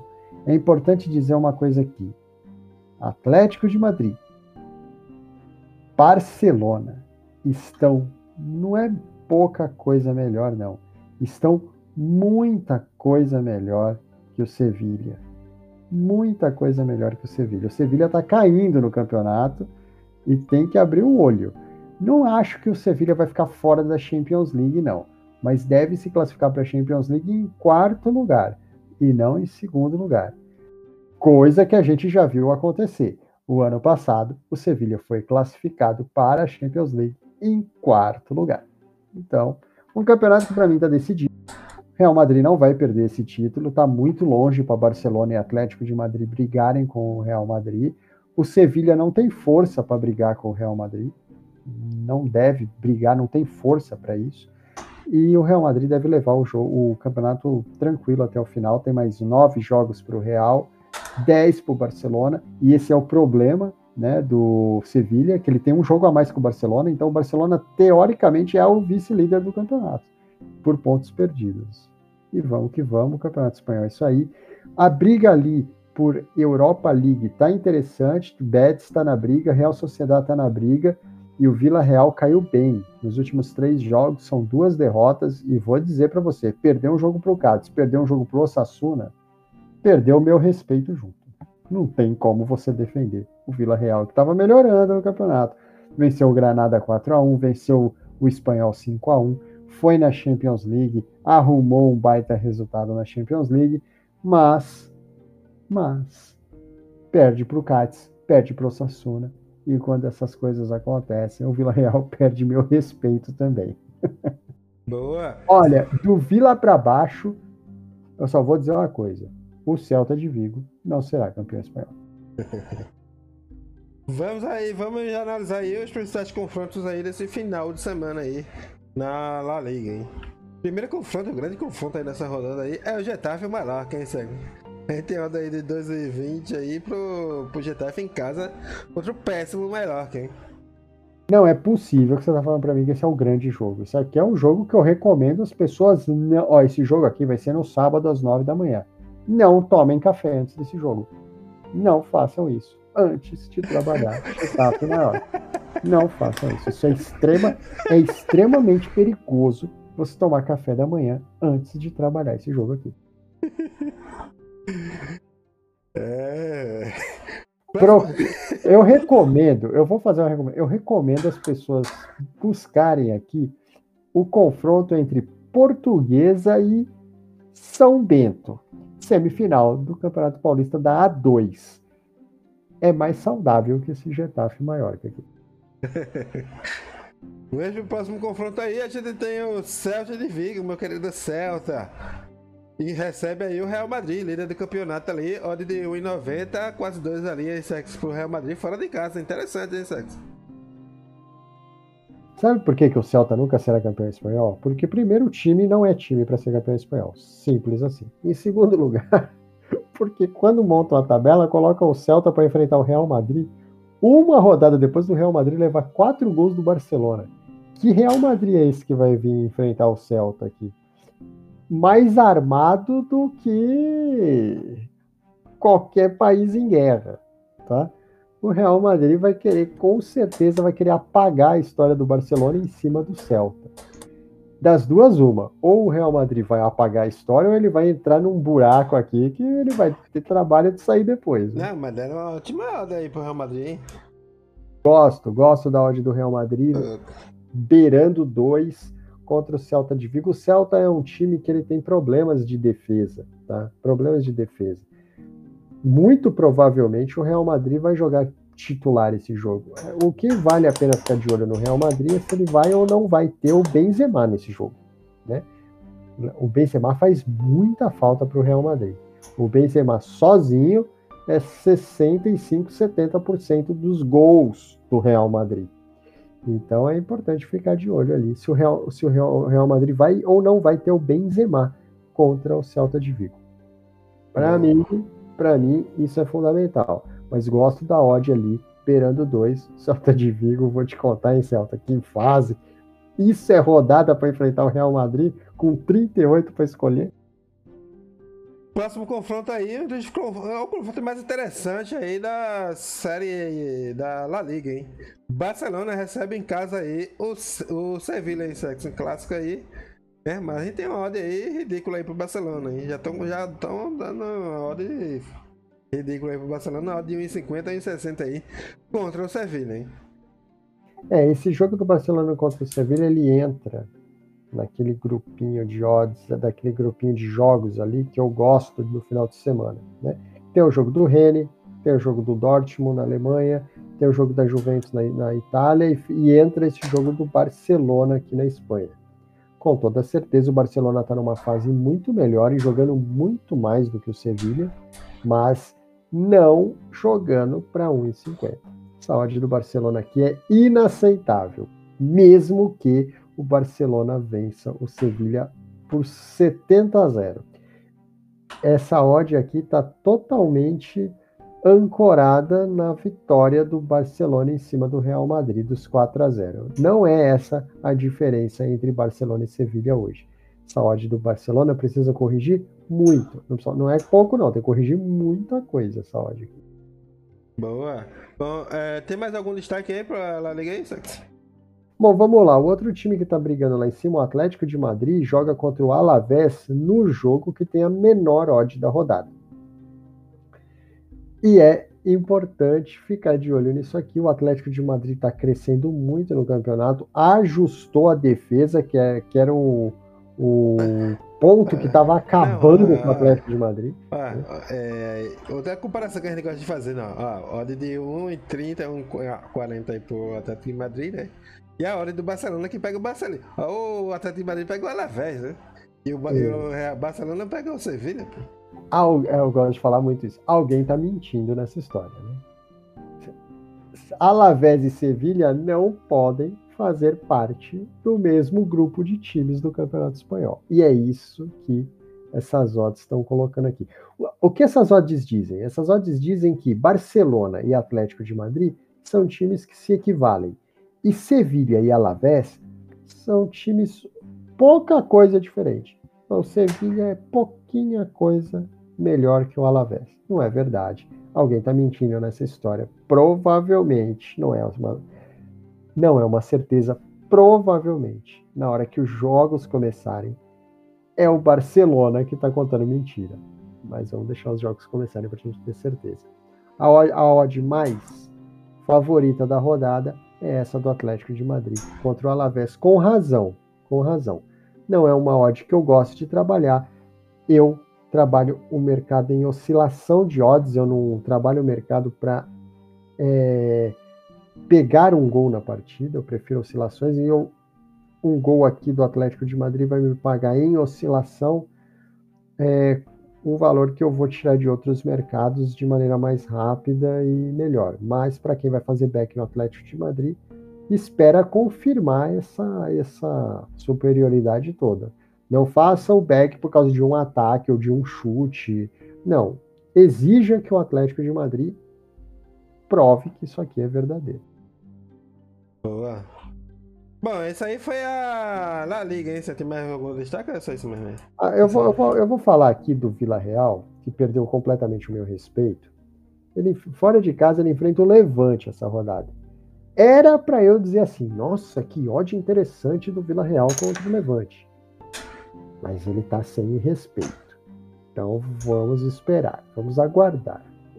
Teoricamente, era para ser uma odd piscando ali com vários neons, mas o Vila Real. O Atlético de Madrid ali. É, é, o Vila Real andou perdendo respeito nas últimas rodadas. É um jogo que eu vou olhar, mas não vou pular nele, não. Vou esperar. Vou, vou deixar o Vila Real me, me convidar para o mercado. E não sou eu que vou convidar o Vila Real, ele que vai ter que me convidar. Boa! Bom, pessoal, essa aí foi a La Liga.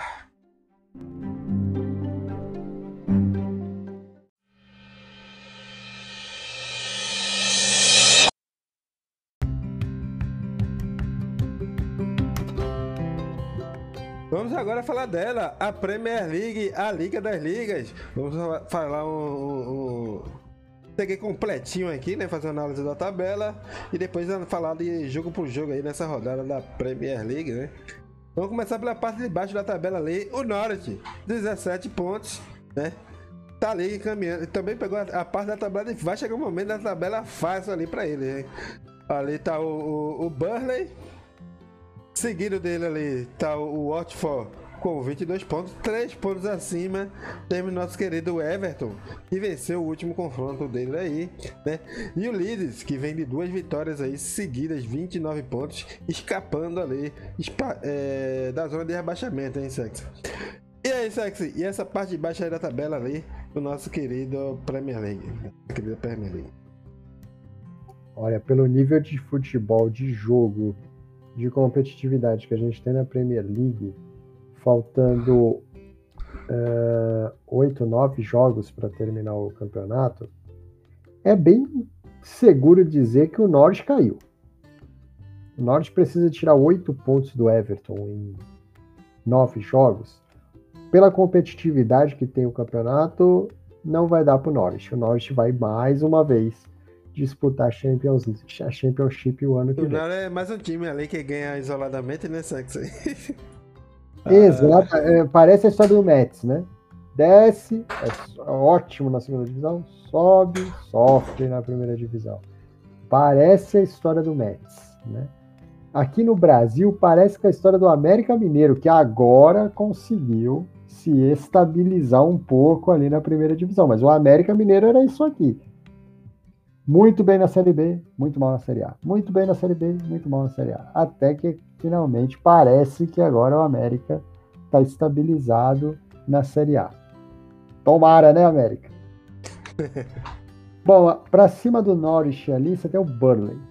O Burley é, um, é uma equipe que não está condenada, mas que particularmente falando, eu não de ver na primeira divisão.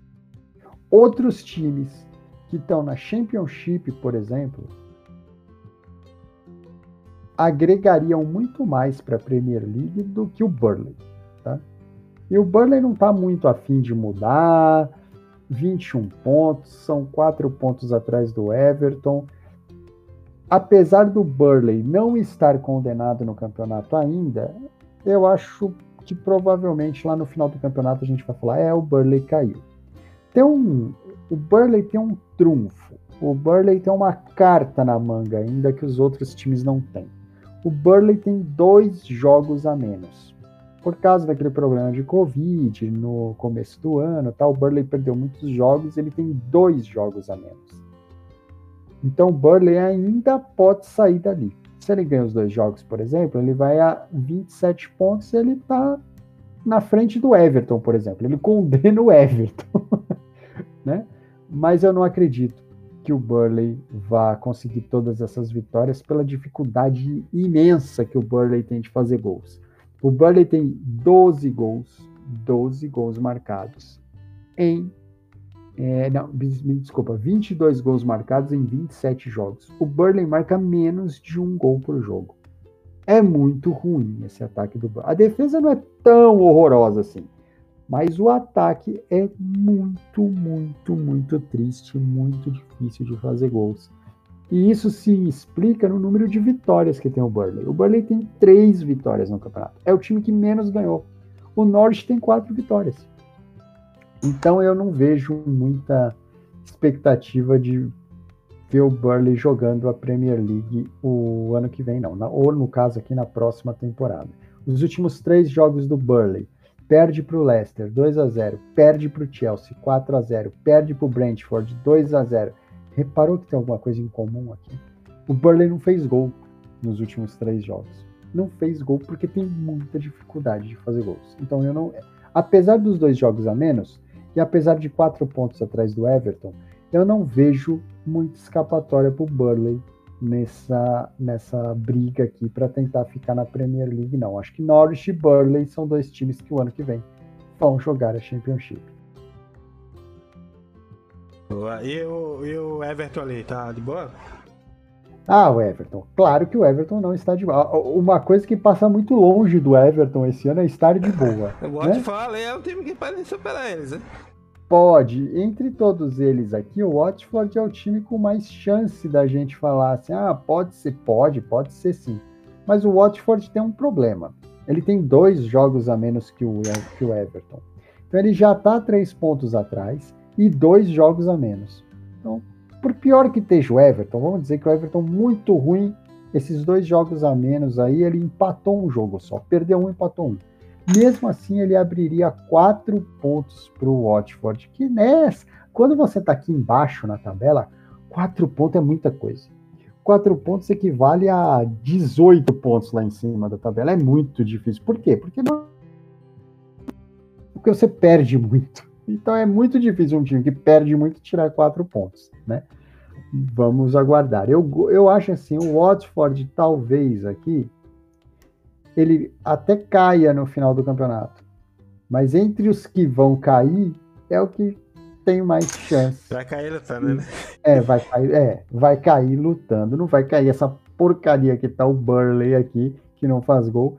E nem o Norris, que perde, cai por causa de uma defesa inacreditável. 63 gols sofridos.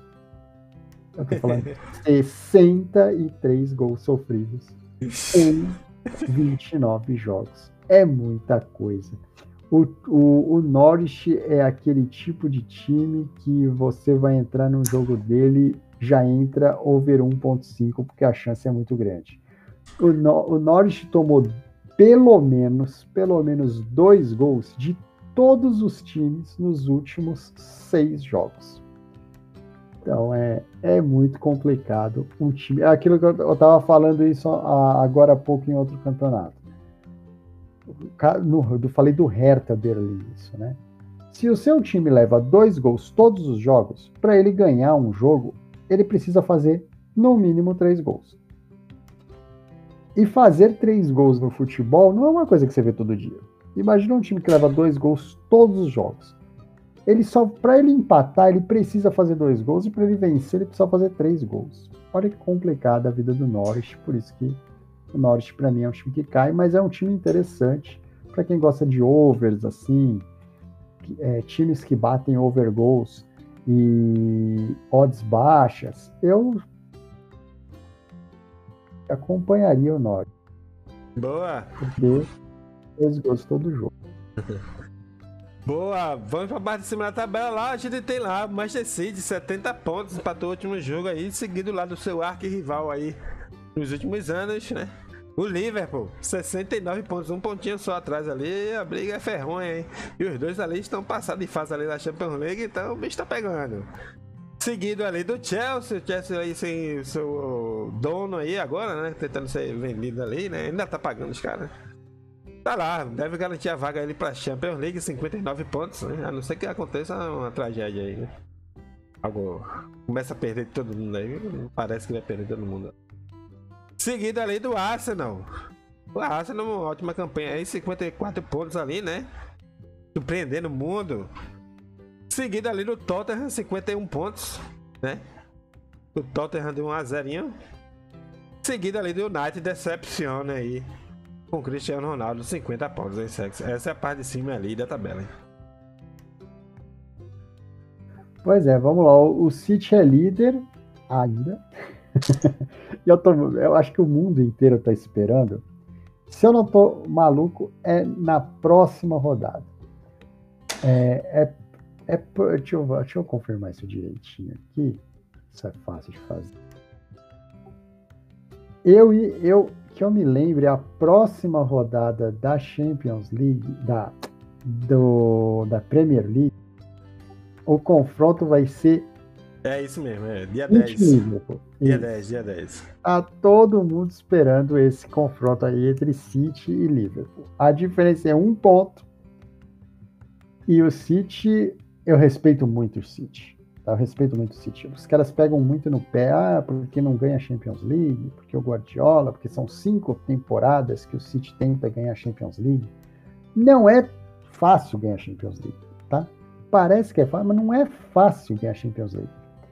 E não é fácil ganhar Champions League com o Manchester City, apesar de tudo.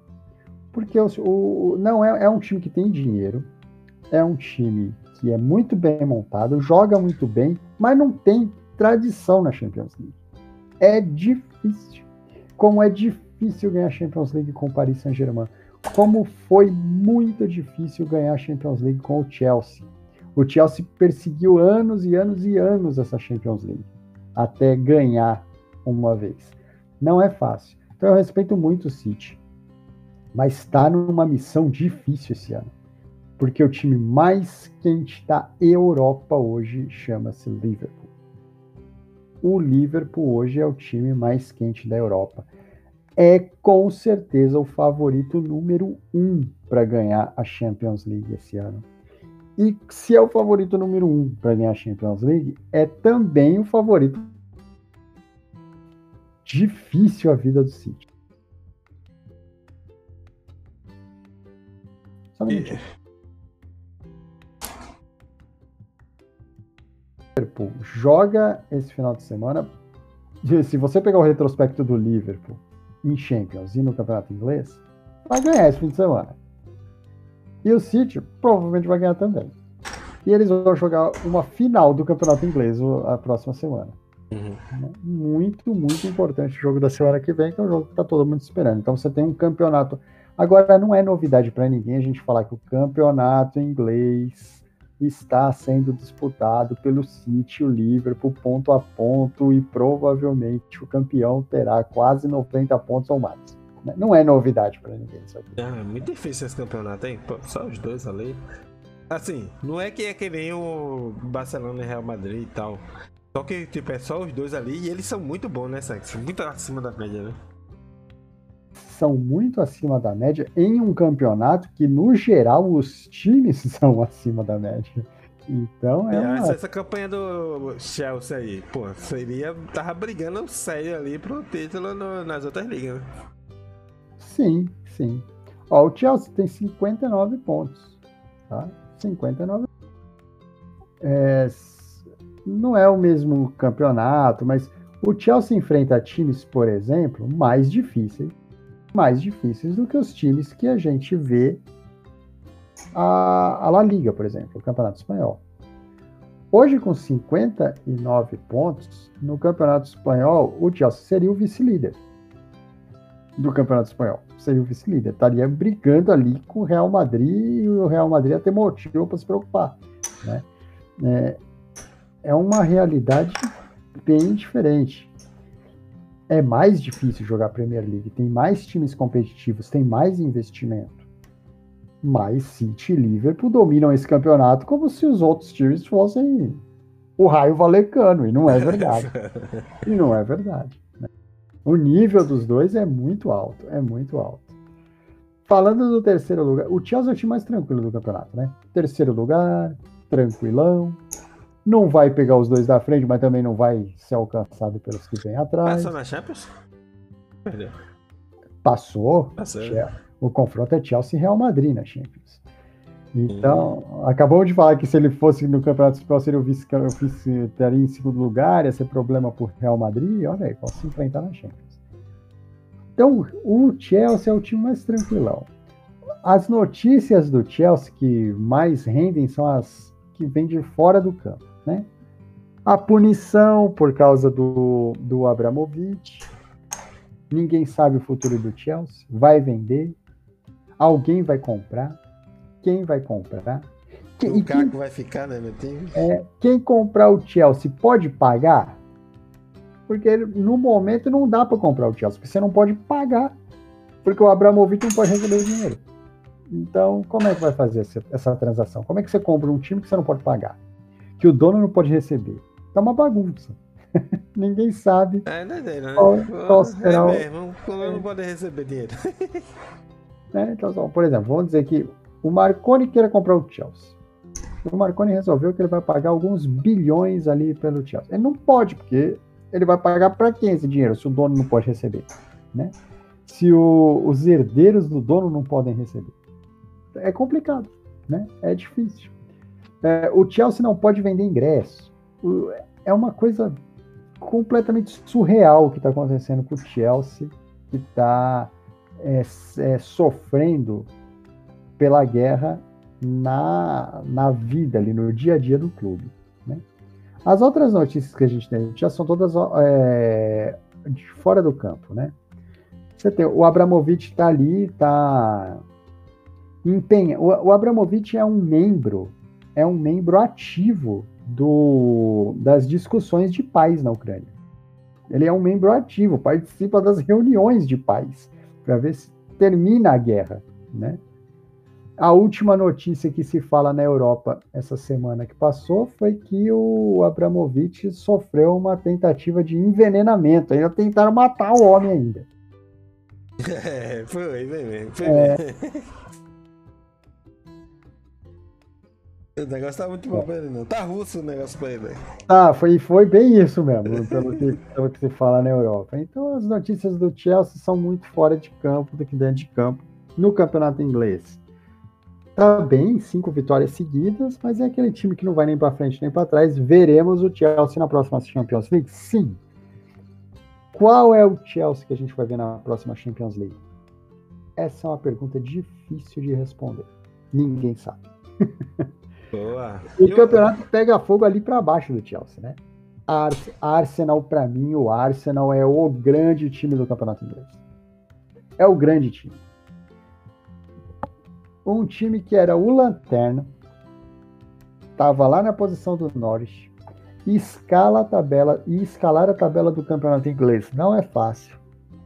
Está em quarto lugar, está dentro da zona de Champions League, tem um jogo a menos que o Tottenham, que é o quinto um jogo a menos que o United, que é o sexto, e três pontos de vantagem. A situação do Arsenal é confortável sim no campeonato e nós temos uma chance imensa de ver o Arsenal de volta à Champions League o ano que vem. Tottenham. Gosto do Tottenham, eu gosto dos times do Conte. O Conte é um time, é um cara difícil de lidar, mas é um cara que monta times muito competitivos e times vencedores. Ele é bom lembrar que o Conte pegou o Tottenham com, com o carro andando, né? Então, tá bem. Nos últimos seis jogos, quatro vitórias. Tem uma derrota esquisita aqui pro Burley, né, Tottenham? Derrota esquisita pro Burnley, que a gente acabou de falar que não faz gol em ninguém, ganhou do Tottenham. Claro que ganhou de 1 a 0 né? Também não dá para se empolgar, não foi mais com um gol. E perdeu para o United num, num clássico, que, que, foi um jogo muito bom.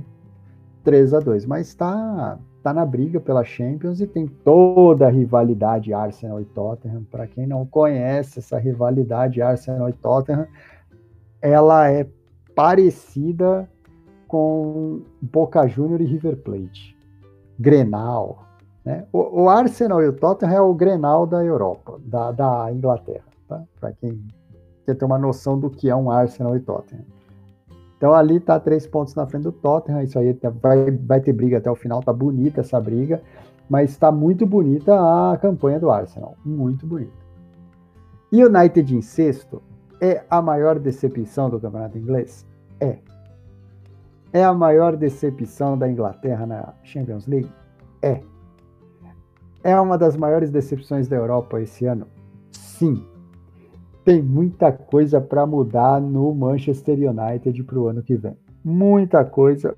Tem muito elenco, tem muito jogador bom. O United foi montado esse ano para ganhar a Premier League. Para ganhar a Premier League.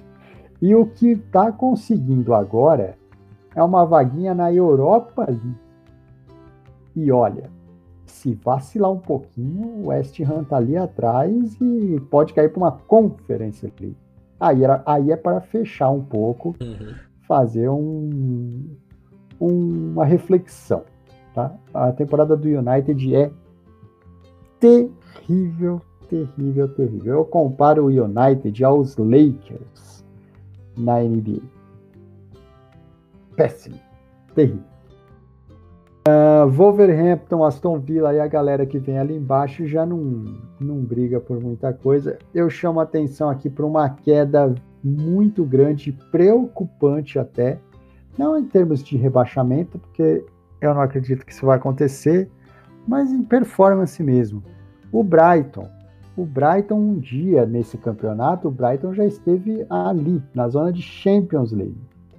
E o Brighton tem seis derrotas seguidas no campeonato, está em 13º, talvez aqui, depois do United, a grande decepção em termos de performance, pelo que mostrou no começo do campeonato e pelo que está mostrando agora. Então, vai começar a rodada, o Brighton vai jogar, cuidado com o Brighton, o Brighton está numa fase péssima, muito ruim. O Brighton fez, eu sempre gosto de falar isso, nos últimos seis jogos, o Brighton fez um gol só mais um time que está sofrendo com ataque no campeonato. Destaque lá, positivo, eu acho, também no campeonato, o Newcastle. Que volta do Newcastle, hein? Mas é uma, é uma volta que precisa ficar de olho, porque o Newcastle tem duas derrotas seguidas. É importante dizer que perdeu uma para o Chelsea, perdeu uma para o Everton. Esse Everton aqui, essa derrota para o Everton aqui, é, é, vamos combinar, hein? Dava para ter feito coisa melhor. E os próximos jogos do Newcastle não são tão fáceis assim, não. Leicester. Eu não estava com a menos ali, né? Tava, tava. Foi, foi, foi, uma derrota que o Newcastle não só podia, como deveria ter feito coisa melhor. Tá? O Leicester tá ali, décimo lugar, parece que está se arrumando no campeonato Leicester devagarinho, chegou ali em décimo. Décimo lugar para o Leicester não é uma grande campanha, mas também não é uma decepção completa e total. E esse Crystal Palace, eu sempre falo do Palace porque o Palace é o time que perde jogos pequenos e ganha jogos grandes. Então, dependendo do jogo do Palace na rodada, olhem o Palace com carinho. O famoso Robin Hood. Robin Hood do campeonato. Vamos lá, vamos analisar aí toda a rodada completa aí da Premier League aí para esse final de semana, começando com o jogo aí do vice-líder, né? O Liverpool enfrenta o Watford. E agora, quando o Watford pensa em respirar um pouquinho, pega logo o Liverpool de cara em sexy. A gente tem a ali, 1 em 15, 1 em 17 no máximo aí pro Liverpool em sexy. Aí não é nenhuma surpresa a odd do Liverpool tá nessa faixa aí, né? time mais quente da Europa hoje, o time está voando, seis vitórias seguidas no campeonato, classificado para as quartas de final da Champions, favorito no confronto dele na Champions League. O Watford na zona de rebaixamento. Se preparando para o próximo jogo aí, né? Super é, clássico. Preparando para jogar contra o, o City. Não vai querer perder ponto aqui, porque ele sabe que se ele não perder ponto para o Watford e vencer o City, ele será líder do campeonato o Watford vai entrar nesse jogo aí para tentar um, um caveirinha. É o que eu posso dizer do Watford aqui. Próximo confronto, Chelsea e Brentford. Chelsea aí, né? Terceiro colocado, odd de 1,35, 1,40 aí pro Chelsea em casa contra o Brentford. Eu, eu, o Chelsea é favorito, claro que é menos favorito que o Liverpool tem que ser, né? Mas 1,40 eu acho que é uma odd que o Chelsea tem mostrado que ela tem valor. Mas eu, eu esperaria um pouco esse jogo começar, a temporada está chegando no final e vamos ver como é que. A minha dúvida aqui é o seguinte: como é que o Chelsea vai, vai encarar o campeonato inglês? Porque ele tem um confronto contra o Real Madrid muito importante e diferente do Liverpool, aqui o Chelsea já pode pensar em fazer um pouco de gerenciamento de elenco, porque ele não está ameaçado de nada no campeonato inglês, não vai ganhar, também não vai cair. No cair que eu digo é sair ali da zona de Champions. Então precisa ver se o Chelsea não vai querer fazer um, um misto aqui. Tem muito jogador voltando de data FIFA. Eu não sei se o Chelsea vai encarar esse jogo 100% titular, não. Boa. Próximo confronto a gente tem o Burnley. Recebe em casa aí o líder do campeonato, Manchester City. E como não poderia deixar de ser, odd de super favoritaço aí pro City fora de casa, odd de 1,20 ali, 1,25 pro City, hein, Sex? Isso. Olha, o City é a segunda odd mais baixa da rodada, perde só para odd do Liverpool, é claro. No caso do City, é favorito, deve ganhar o jogo mas o Guardiola deve estar tá pensando a mesma coisa que eu pensei. Ele vai enfrentar um time que raramente faz dois gols em alguém. Raramente faz um gol, imagina dois, né? o, o City é um time extremamente ofensivo que faz muitos gols e tem jogadores voltando de data FIFA. Esse jogo o City não joga em casa. Tudo bem que viajar na Inglaterra não é um, um sufoco, né, um sacrifício para ninguém, mas o fato é, joga fora de casa com o Burley, depois de uma data FIFA, e, importante aqui, é, tem o Liverpool na próxima rodada. Então vamos levar isso em consideração. Para mim, o City é favorito, mas eu esperaria um pouquinho mais de ódio do Liverpool contra o Burley aqui. Boa! Próximo confronto aí dessa rodada é o Wolverhampton enfrenta o Aston Villa. Odds parelhas aí, a gente tem odds de 3 aí, 3 e 10 aí pro Wolverhampton em casa. E o Aston Villa ali, 2,60, 2,65 ali pro Aston Villa, hein? Bom, vamos lá. Esse é um daqueles jogos, e tem muitos jogos assim no, no, na rodada do Campeonato Inglês, que a gente recomenda. Um excelente jogo para quê? Oscilação de odd, trabalhar o time que está atrás do campeonato, isso é atrás do, do placar, isso é uhum. é muito importante. Aqui é um jogo que vai dar muitas chances. A gente sabe das, dos problemas do Wolverhampton, né? E o Villa, o Villa é aquele time que gosta de jogar no ataque, é um 4-3-3 bem bem é, forte. É, promete ser interessante esse jogo aí, né? É, não é... tem grandes brigas ali entre eles, mas promete ser um jogo bacana, né? É, não, muito, muito interessante de ver, muito interessante de dar uma olhada. Vai estar num horário no sábado com um milhão de jogos em volta dele. Mas deixa ele ali no cantinho, fica de olho, porque tem muita chance de dar oportunidade esse jogo aí. O jogo com características parecidas aí é o Leeds, enfrenta ali o Southampton. Eles jogam em casa aí, olha de 2,40, 2,50 aí, olha de 2,75, 2,80 ali pro Southampton, né? O Leeds ainda que pode espantar de vez aí, né? Jogando em casa, a possibilidade do rebaixamento, em senso de treinador já novo, né? Já ganhou alguns jogos, dois jogos aí, né? A mudança do Leeds depois que saiu o Bielsa é claríssima, né? O time que tomava três gols, por... a gente acabou de falar que toma dois gols por jogo, o time não ganha, imagina o Leeds que estava tomando três por jogo, né? Mas com... depois da saída do Bielsa o time deu uma alinhada, deu uma ajeitada. A gente sabe que o Southampton é um time chato de você enfrentar, é né? um time chato. Mas a odd do Leeds é interessante, ficar de olho nessa odd do Leeds, porque o Leeds tem time suficiente para ganhar do Southampton esse jogo em casa. Boa. Próximo confronto a gente tem o. Brighton. O Brighton. A gente tem o Brighton aí. Eita, peraí. Próximo jogo. Peraí, deixa eu que atualizar a página aqui.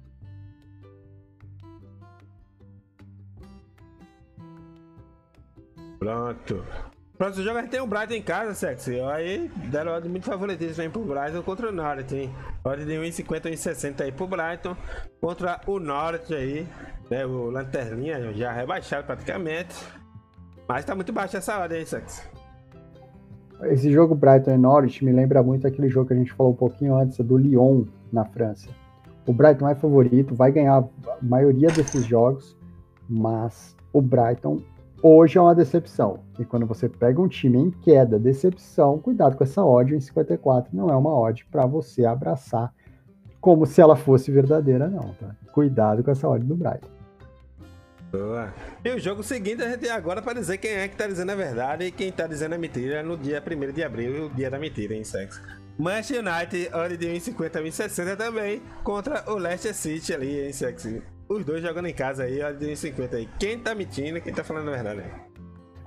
É, não tem como. Não tem como você precificar o Manchester United a 1,55. Não essa temporada, não esse ano. Mesmo com o Leicester todo arrebentado lá, decepção do campeonato, mas você tem um Leicester subindo e um United com aquele ponto de interrogação gigante. Quem é você, Manchester United? Né? Então eu acho que aqui eu, eu particularmente, não acredito e não confio que o Manchester United vai fazer um jogo 1,50 contra o Leicester. Se acontecer, maravilha, aproveitem. Eu não acredito que na maioria das vezes isso vai acontecer, não. isso aí tá, tá doideira essa. Essa é odd. Vamos lá, próximo confronto aí, a gente tem o West, uh, West Ham contra o Everton, hein? Everton tá tentando fugir da zona de baixamento, pega o time sensação aí que ainda briga por alguma coisa aí, né? Liga Europa, Champions League. O West Ham, hein? Odd de 1,75 e 80 ali pro West Ham contra o Everton, em sexo, odd de 4, 4,60, hein? Que jogo, que jogo interessante, hein? West Ham em casa contra o Everton. A gente sabe que a, a campanha do Everton é horrorosa. Ganhou o último jogo do Newcastle. Com todo respeito ao Everton, foi mais culpa do Newcastle não ter, não ter ganho do que do Everton ter ganho, né? O Newcastle também perdeu muito gol naquele jogo, né? Tá muito, muito gols. É... O West Ham é favorito, tem um time mais sólido do que o Everton agora no campeonato. A odd está ali em 1,80.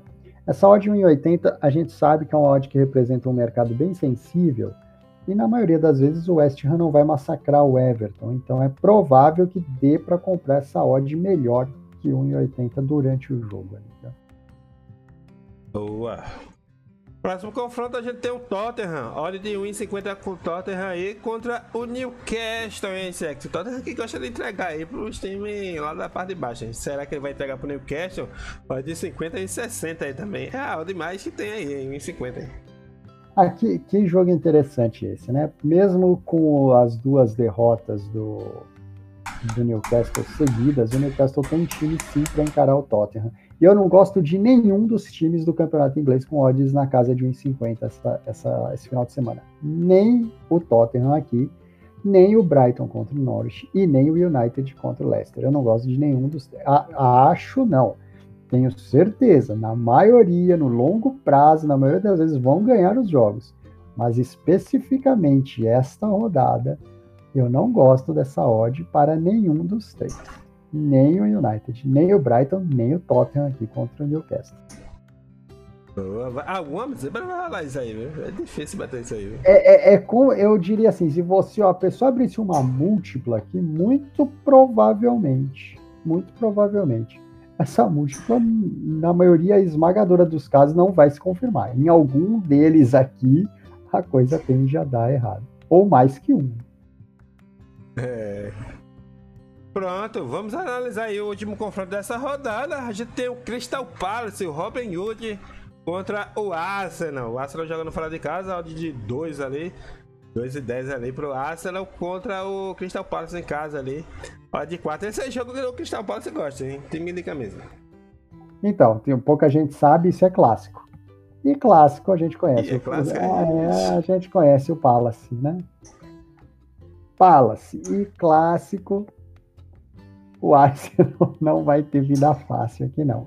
A odd está 2,02 ali para o Arsenal. Eu já gostaria dessa odd do Arsenal ali a 2,40 para fazer esse jogo contra o Palace aqui. Boa. Bom, essa é a rodada aí da Premier League, a Liga das Ligas. Vamos ver o que dá nesse final de semana aí, né? E preparar para a próxima semana aí também. Bom, analisamos e terminamos aí de analisar as principais ligas da Europa.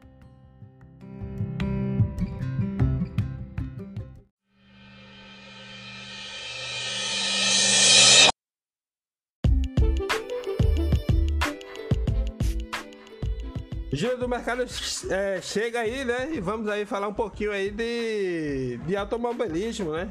Vou falar aí dos principais esportes do mundo e começando com o nosso querido automobilismo. Esse final de semana aí tem MotoGP, né, Sex? Lá na Argentina. Esse final de semana é a vez da Argentina aqui, pertinho da gente, né? Vamos encarar aí o final de semana na Argentina. Qual a expectativa aí para essa corrida aí, né? Esse MotoGP? Olha, a expectativa da MotoGP na Argentina ela é sempre dúbia. A gente nunca sabe assim muito bem o que, que vai acontecer na Argentina. A Argentina é um grande prêmio diferente dos outros, porque, por exemplo, a gente não tem treino na, na sexta, né?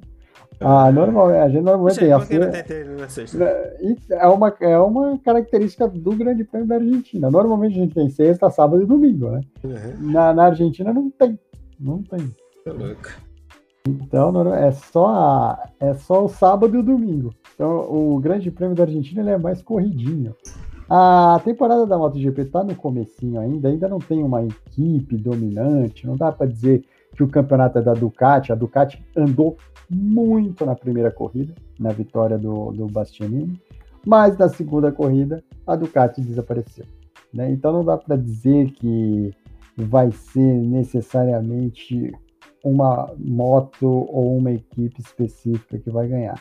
Todo mundo ainda de olho na saúde do, do querido Mark Marques, né, que sofreu um acidente no, no Grande Prêmio lá na Indonésia, mas parece que a expectativa é que ele corra esse final de semana. Vamos ver se ele vai realmente correr ou não. Final de semana na Argentina começa só amanhã. Vamos esperar, vamos ver como é que vai estar a previsão do tempo. Tá chegando um frio grande aqui em São Paulo, isso quer dizer que a expectativa na Argentina é que esteja frio esse final de semana também.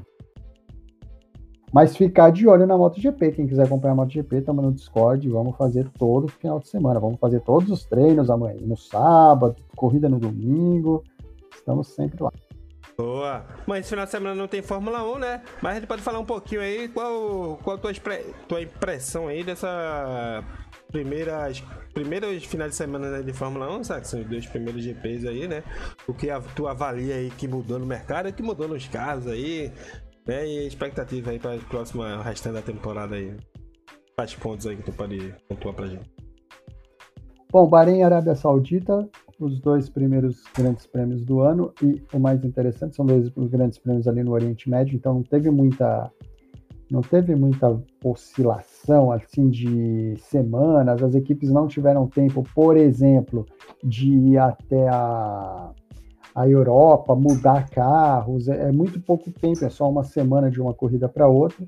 E o que a gente viu nessas duas primeiras semanas foi que o melhor carro da Fórmula 1 hoje chama-se Ferrari, a Ferrari é o carro mais arrumadinho, mais acertadinho, mais sólido. foi muito bem no Bahrein, foi muito bem também na, na Arábia Saudita. O motor Ferrari é o melhor motor da, da Fórmula 1 hoje, foi o que mais empurrou nos dois grandes prêmios.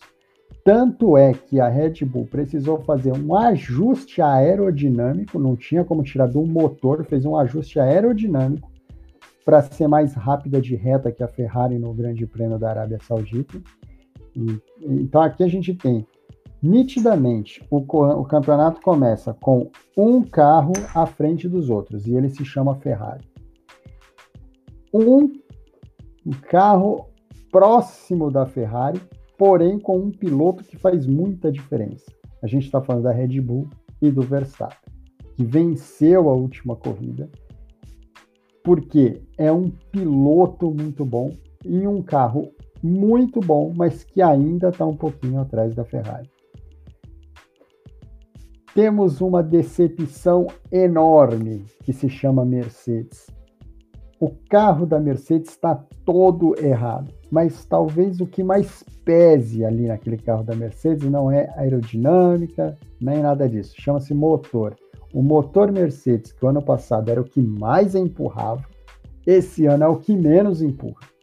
E está prejudicando não só a Mercedes, mas está prejudicando a Aston Martin, está prejudicando a Williams e está prejudicando a McLaren.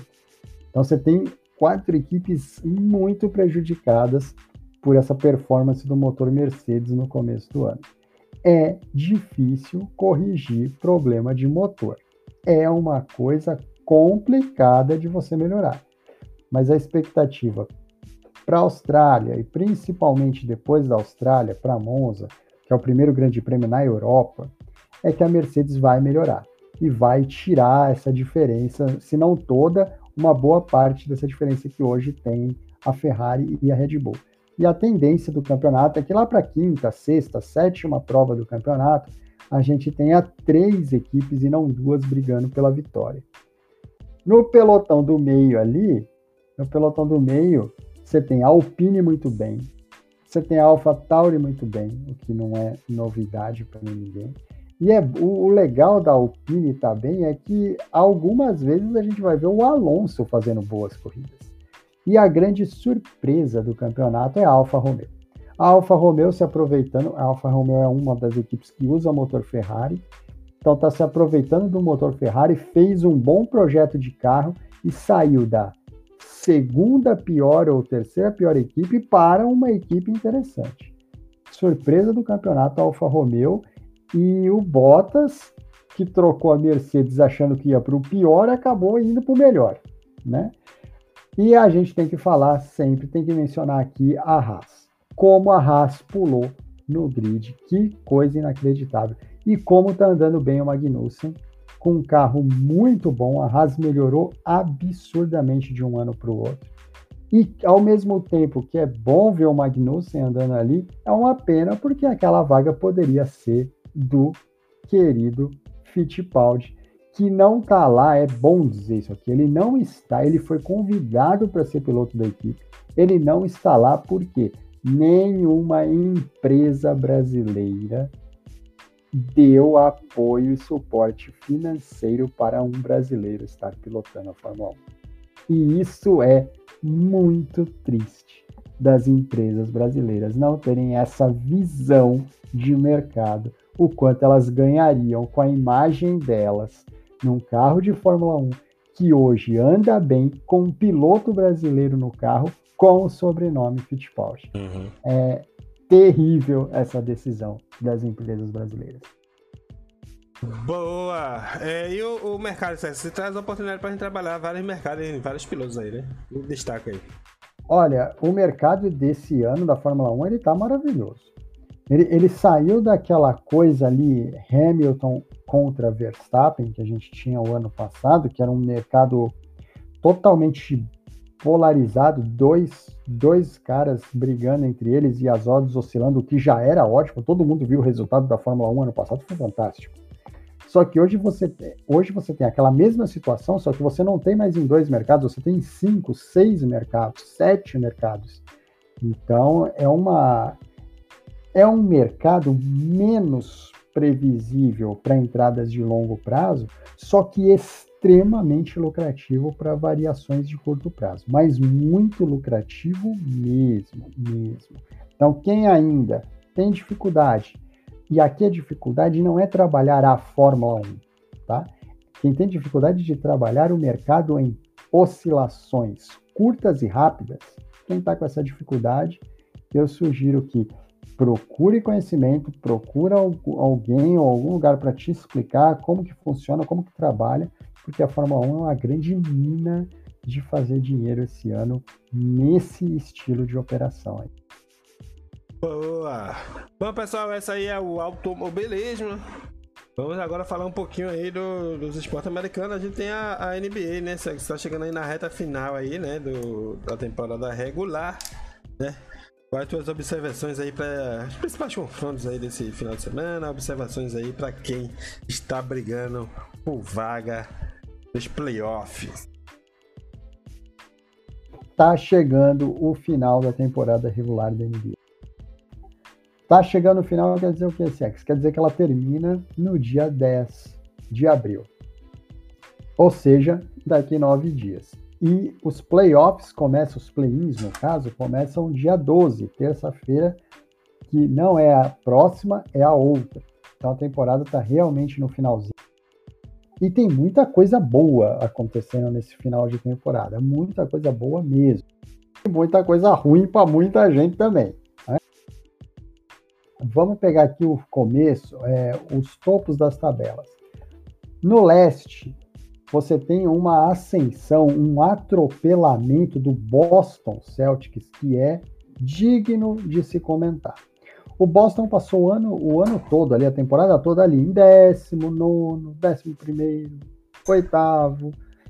E nesses últimos 12 jogos, nesse último mês aqui de março, o Boston veio atropelando todo mundo. Chegou a ser líder no leste e agora perdeu dois jogos seguidos e caiu do primeiro para o terceiro lugar. Mas é um terceiro lugar só dois jogos atrás do Miami, que é o líder. Então você tem uma briga ali hoje no leste entre Miami, Milwaukee, Boston e Filadélfia, digna de quatro equipes que querem ser, querem ser não só campeãs do leste, mas campeãs da NBA. É importante também mencionar outra coisa. Não dá para você descartar o Brooklyn. Kevin Durant jogando. Kyrie Irving liberado para jogar em Nova York. Então agora você tem Kyrie Irving toda noite, Kevin Durant toda noite. E ontem, ontem o Brooklyn fez um jogo espetacular contra o Milwaukee, decidido na prorrogação. Ou seja, o Brooklyn está classificando em oitavo, mas está jogando naquele nível que está jogando Miami, que está jogando Milwaukee, que está jogando Boston, que está jogando Filadélfia. Aí você tem um pouquinho abaixo disso ali Chicago, Toronto e Cleveland. E times que poderão, que vão ser o quê? Zebras totais em um playoff, um play-in, que é o Charlotte e o Atlanta. Charlotte e Atlanta que têm características parecidas. Ataques excelentes, defesas horrorosas. E a gente sabe que defesa horrorosa em playoff não costuma dar muito futuro para ninguém. Conferência Leste está decidida. Todos os 10 times que vão para os play-ins já, e playoffs já estão decididos. A gente só não sabe em que posição que esses times vão. Ainda tem uma briguinha ali entre Toronto e Cleveland, que é uma briguinha pessoal. O Toronto hoje é o sexto, o Cleveland é o sétimo, o sétimo vai para o play-in, o sexto entra direto nos playoffs. Ah, e por que, que isso é importante? Porque o sétimo vai enfrentar no play-in o oitavo. E hoje o oitavo colocado do leste é o Brooklyn. Então é muito importante essa briga entre Toronto e Cleveland, porque ninguém quer pegar o Brooklyn num play-in. É. Hoje o Toronto tem dois jogos de vantagem sobre o Cleveland mas a batalha entre eles está aberta. Tem mais cinco jogos até o final da temporada, dois de diferença. Está aberta a briga ainda entre Toronto e Cleveland por essa sexta vaga na, na tabela. Agora é importante dizer, não necessariamente vai pegar o Brooklyn. O Brooklyn é o oitavo hoje, mas Brooklyn, Charlotte e Atlanta estão empatados entre eles. Então pode ser o Brooklyn, pode ser o Charlotte, pode ser o Atlanta. Isso vai depender dos resultados que vão acontecer nos próximos jogos. A temporada está voando no leste. No oeste, o melhor time da liga, o melhor time da NBA o time que está voando, o time que tem nove vitórias seguidas é ele, o Phoenix Suns. O Phoenix, além de líder, nove vitórias seguidas, vice-campeão da liga, perdeu a final ano passado para o Milwaukee, está voando, 81% de aproveitamento, é o grande bicho-papão dos playoffs que vem aí daqui duas semanas. Memphis em segundo, vale a pena muito falar esse time do Memphis. Memphis e o Jamoran, como esse time tá voando. Saiu lá do sexto lugar para o segundo lugar, seis vitórias seguidas, está jogando demais o Memphis, muito mesmo. Tem que ficar de olho no Memphis. a grande pergunta em torno do Memphis é: será que o Memphis, nos playoffs, pela primeira vez na vida, chegando favorito, em segundo lugar, vai aguentar? Só os playoffs vão responder. Mas até aqui é um timaço. Dallas vem em terceiro. Olha, o Dallas está em terceiro, é importante dizer que o Luca Doncic, depois do All-Star Game, que ele foi colocado de lado. Jogaram ele num cantinho ali, falaram: olha, você vai participar porque não tem outro para pôr. O homem pegou a bola e do All-Star Game para cá ele está triturando todo mundo.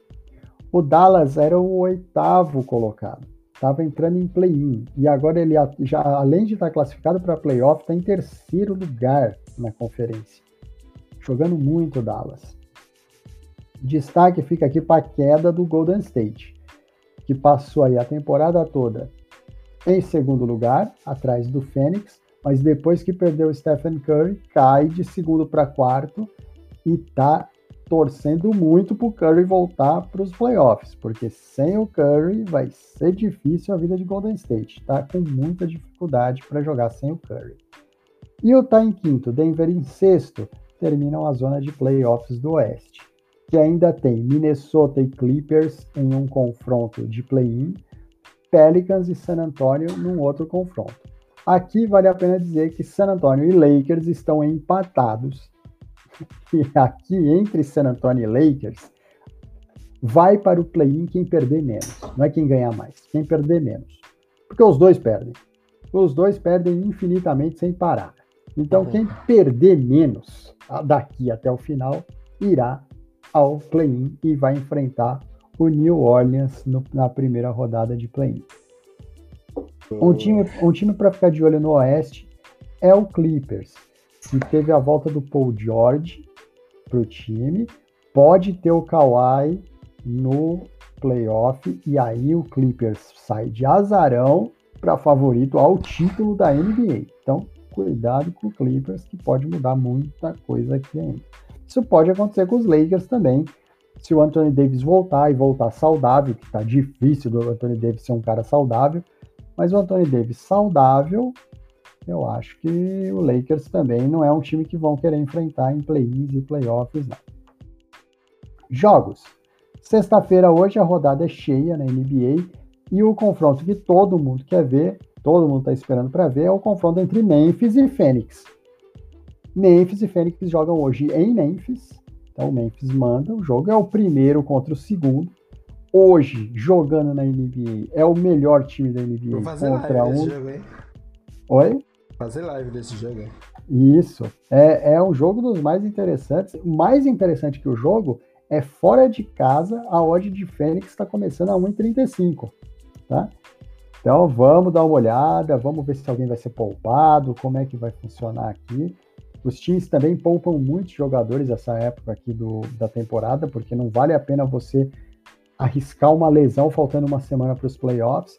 Mas se os dois times vierem completos, vai ser um jogaço, mas um jogaço mesmo. Esse Memphis e Fênix hoje à noite se enfrentam às 9 horas. Outro jogo dos mais interessantes essa noite, que está todo mundo esperando também, é o confronto entre Lakers e Pelicans.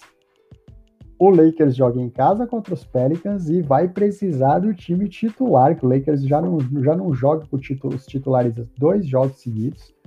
A expectativa é que em casa hoje contra o Pelicans joguem os titulares, jogue o LeBron, porque o Lakers está com a corda no pescoço. E tem mais um detalhe. O San Antonio também joga hoje. Joga em casa contra o Portland. E o San Antonio tem a odd mais baixa da rodada de hoje. 1 e 8. 108 para San Antonio vencer o Portland em casa. Então aqui, então, ou seja, com essa odd a expectativa é de vitória do San Antonio contra o Portland, o que obriga obriga o Lakers a vencer o Pelicans. Vamos ver como é que vai ser essa noite de NBA. Hoje promete bastante bagunça. Sabadão tem quatro jogos e o destaque do, do sábado fica para o jogo das nove e meia da noite entre o Golden State e o Utah Jazz. É um jogo interessante de ver o Golden State em casa, vendo se consegue arrumar uma maneira de jogar sem o Stephen Curry, que está complicado. Mas eu chamo a atenção também para o jogo das nove da noite. Às nove da noite em Chicago, jogam Chicago e Miami. Jogo bom também. Jogo que pode ser jogo de playoff pode ser semifinal de conferência isso aqui.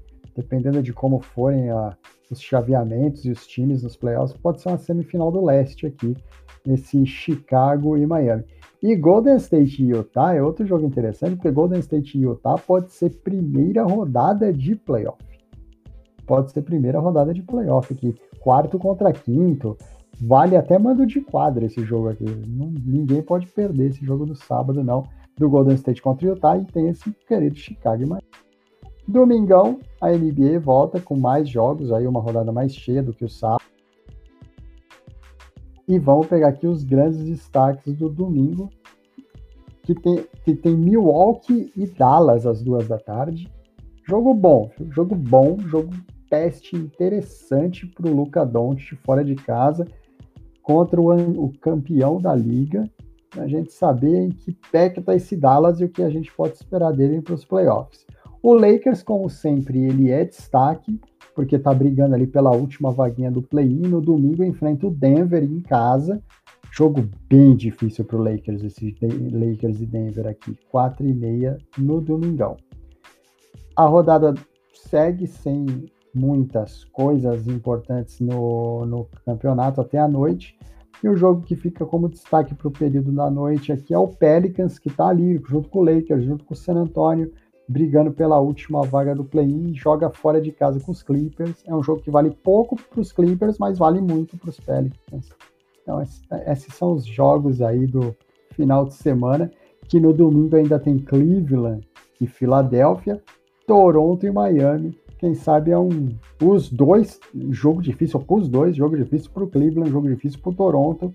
Mas o Cleveland, quem sabe se o Cleveland vence o Philadelphia em casa e o Miami consegue ganhar do Toronto, deixa a diferença menor e a, e a briga pelo sexto lugar entre eles ali é grande. Boa!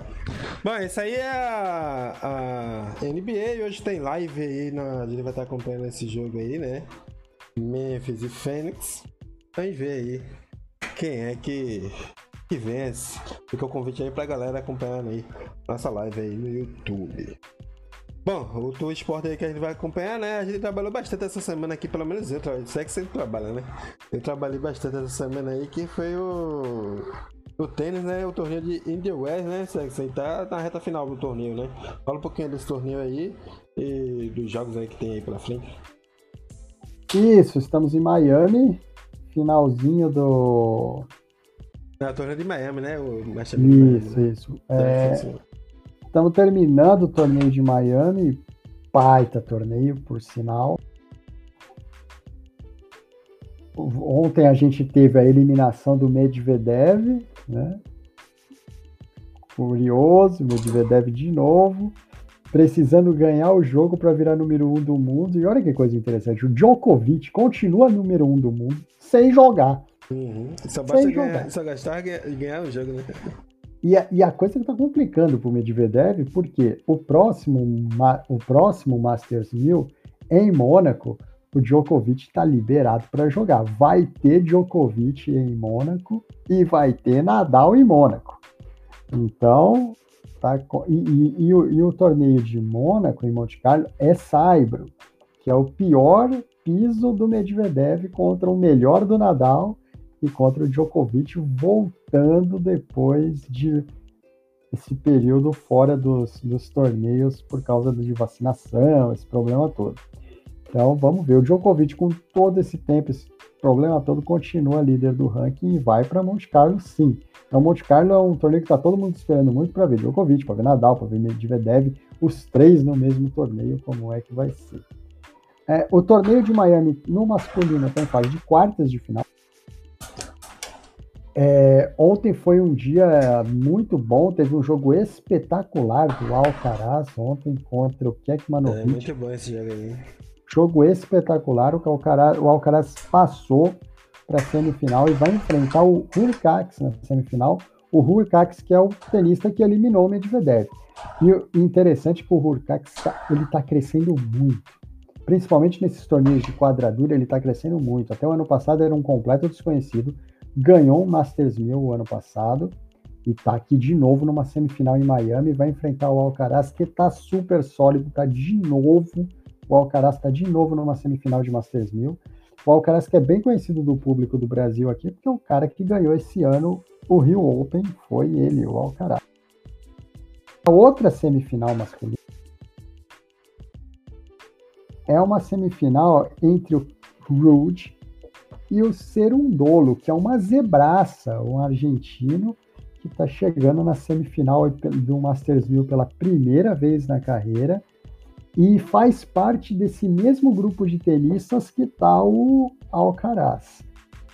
Jovem, talentoso, zebraça no torneio e o Rude está tentando chegar aí mais uma finalzinha de Masters 1000 Rudy e Hurkacz são dois caras que não são espetaculares, mas são muito sólidos e estão crescendo muito no ranking de tenistas da ATP. E o Alcaraz aí é a grande estrela que está todo mundo de olho. É, na Espanha, ele é espanhol e na Espanha é a grande promessa de substituir o Nadal. Por enquanto está indo bem, está indo bem o meninão. Vamos ver se ele segue esse ritmo aí que ele está. Semifinais hoje, duas da tarde, Rude Serundolo, oito da noite, Hurcax e Alcaraz. Vamos estar tá trabalhando. Feminino. Feminino, estamos na final, né? Vai ter a final do feminino. Final esperada por todo mundo. A final do feminino é só amanhã, entre a Osaka e a Sviatek. Então, a grande final esperada a Osaka voltando para o circuito depois daqueles problemas de saúde mental, voltou. A semana passada teve um outro evento em Indian Wells que prejudicou muito, ela acabou sendo eliminada muito cedo em Indian Wells, mas essa semana ela veio jogando bem, está muito parecida com a Osaka que a gente conhece, com campeã de três, não é de um, campeã de três Grand Slams.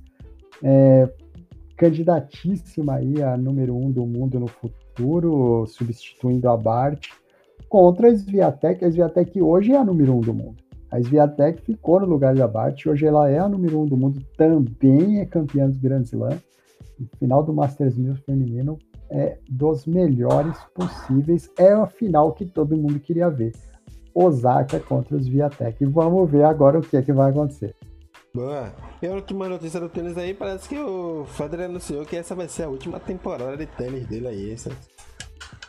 Isso, tem esse anúncio e se for verdade, tá todo mundo de olho no torneio de Wimbledon esse ano, que é uma marca registrada do Federer.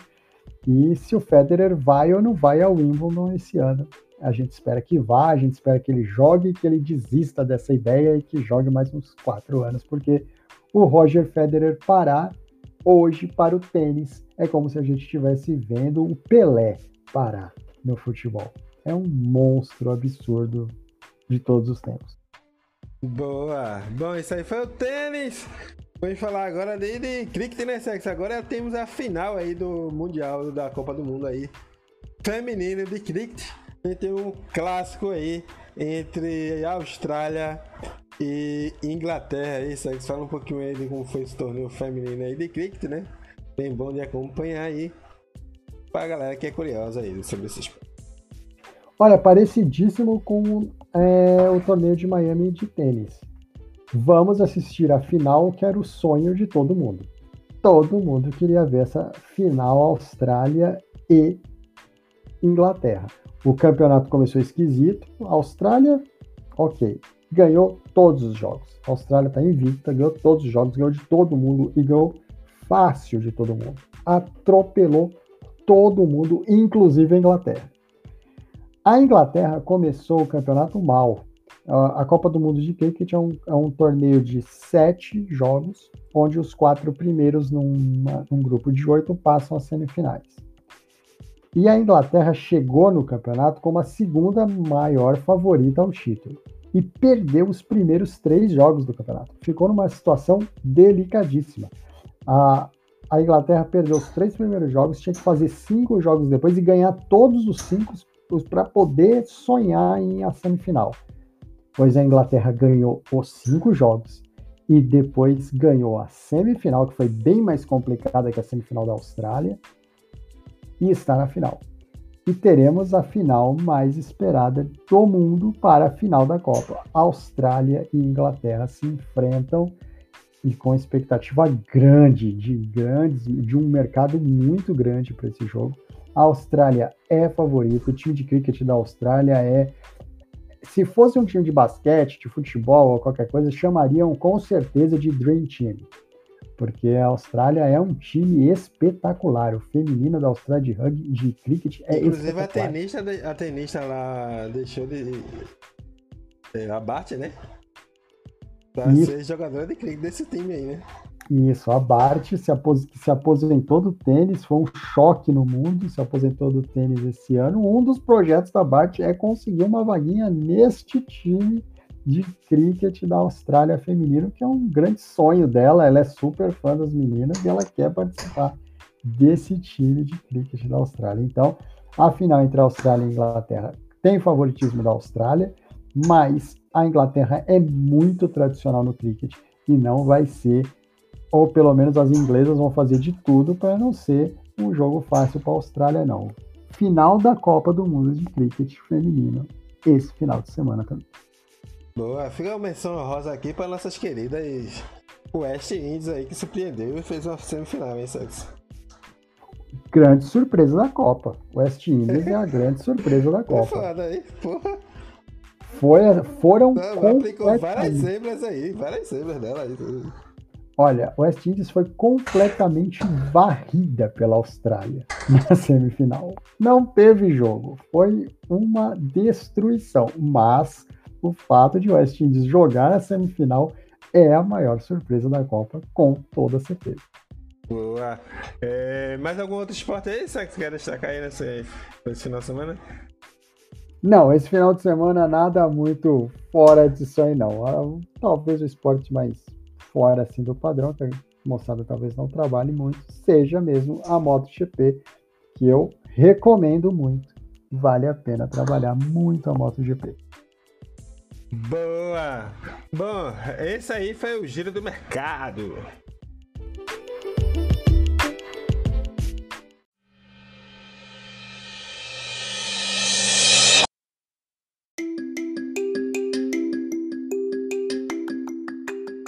Mas é que você basta despedir aí da galera com a tua mensagem aí pra galera aí que ainda não sabe como, como trabalhar isso aí e o que fazer para não se viciar aí esse mundo das apostas esportivas, né? Bom, deixar um abraço para todo mundo e em relação a, a, vício, tomar cuidado, né? Tomar cuidado principalmente com o que a gente escuta.